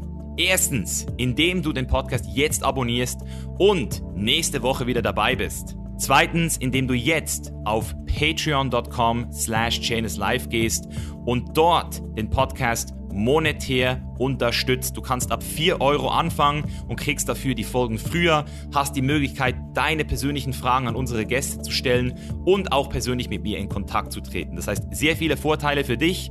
Du findest den Link auch in den Show Notes. Und drittens, falls du keine 4 Euro hast, kein Problem, auch durchs Teilen auf Social Media, besonders Instagram, Facebook und WhatsApp, hilfst du natürlich diesem Podcast hier auch bekannter zu werden und mehr Leute hier zu The Chain is Live zu bringen. Deswegen vielen Dank für jeden, der hier supportet. Und damit kommen wir jetzt auch schon zu den Top Learnings dieser Folge. Wie gesagt, ich fand es extrem reichhaltig und ich konnte so viel Verschiedenes mitnehmen. Aber was mich auf jeden Fall sehr imponiert hat, ist die differenzierte Meinung zum Podcast von Joe Rogan. Ich habe es natürlich immer so gesehen, dass Joe Rogan einfach sehr viele geile Gäste hat und damit auch was Gutes tut. Aber dadurch, dass er so viel Autorität mittlerweile auch hat, kann er natürlich auch sehr viel Schlechtes tun, indem er die falschen Leute auf den Podcast bringt. Und zum Teil muss ich wirklich sagen, kann ich Patrick auf jeden Fall recht geben, das sind Gäste auf dem Podcast mit sehr starken Verschwörungstheorien, wo sogar Joe Rogan im Nachhinein selbst zurückrudern musste. Ich glaube, es wurden sogar auch schon Folgen gelöscht. Deswegen, also Joe Rogan hat hier wirklich eine extreme Verantwortung auf seinem Podcast mittlerweile und muss deswegen natürlich auch in Zukunft gucken, dass die Leute, die er auf den Podcast bringt, einfach auch ihrem Ruf gerecht werden und wirklich auch Sachen erzählen, die wirklich auch Hand und Fuß haben, weil sonst kann das Ganze natürlich auch wieder in eine andere Richtung schwappen. Was ich auch super spannend fand, ist, wie die ganze Dynamik von Verschwörungstheorien erklärt wurde. Früher waren es böse Geister und Götter und heute ist es halt Bill Gates. Also am Ende des Tages haben wir halt einfach wirklich als Menschen immer diesen Drang, alles zu erklären, eine Erklärung zu suchen, eine Erklärung zu finden, einen Schuldigen zu finden. So funktioniert am Ende des Tages unser Hirn, unsere Amygdala. Und deswegen fand ich zum Beispiel auch super interessant, wie er diese Dynamik von Black Lives Matter nochmal erklärt hat, dass eben das, was eigentlich immer schon passiert ist, einfach zum ersten Mal jetzt auf großer Skala jedem gezeigt werden kann. Zum Thema Black Lives Matter kann ich an dieser Stelle übrigens auch die Folge von Sam Sam Harris auf seinem Podcast Can We Pull Back from the Brink empfehlen. Dort geht er genau auf diese Dynamik nochmal in einer eineinhalbstündigen Episode drauf ein und zeigt auch wirklich, wie auch hier sehr irrational gehandelt wurde in den letzten Monaten. Und ja, das war's. Und wenn du mehr von uns sehen willst, dann besuch uns auch gerne auf thechainlesslife.com. Ich bedanke mich fürs Zuhören und wünsche dir noch einen sehr schönen Tag, Abend, wo immer du auch bist. Bis dahin, hau rein, dein Mischer.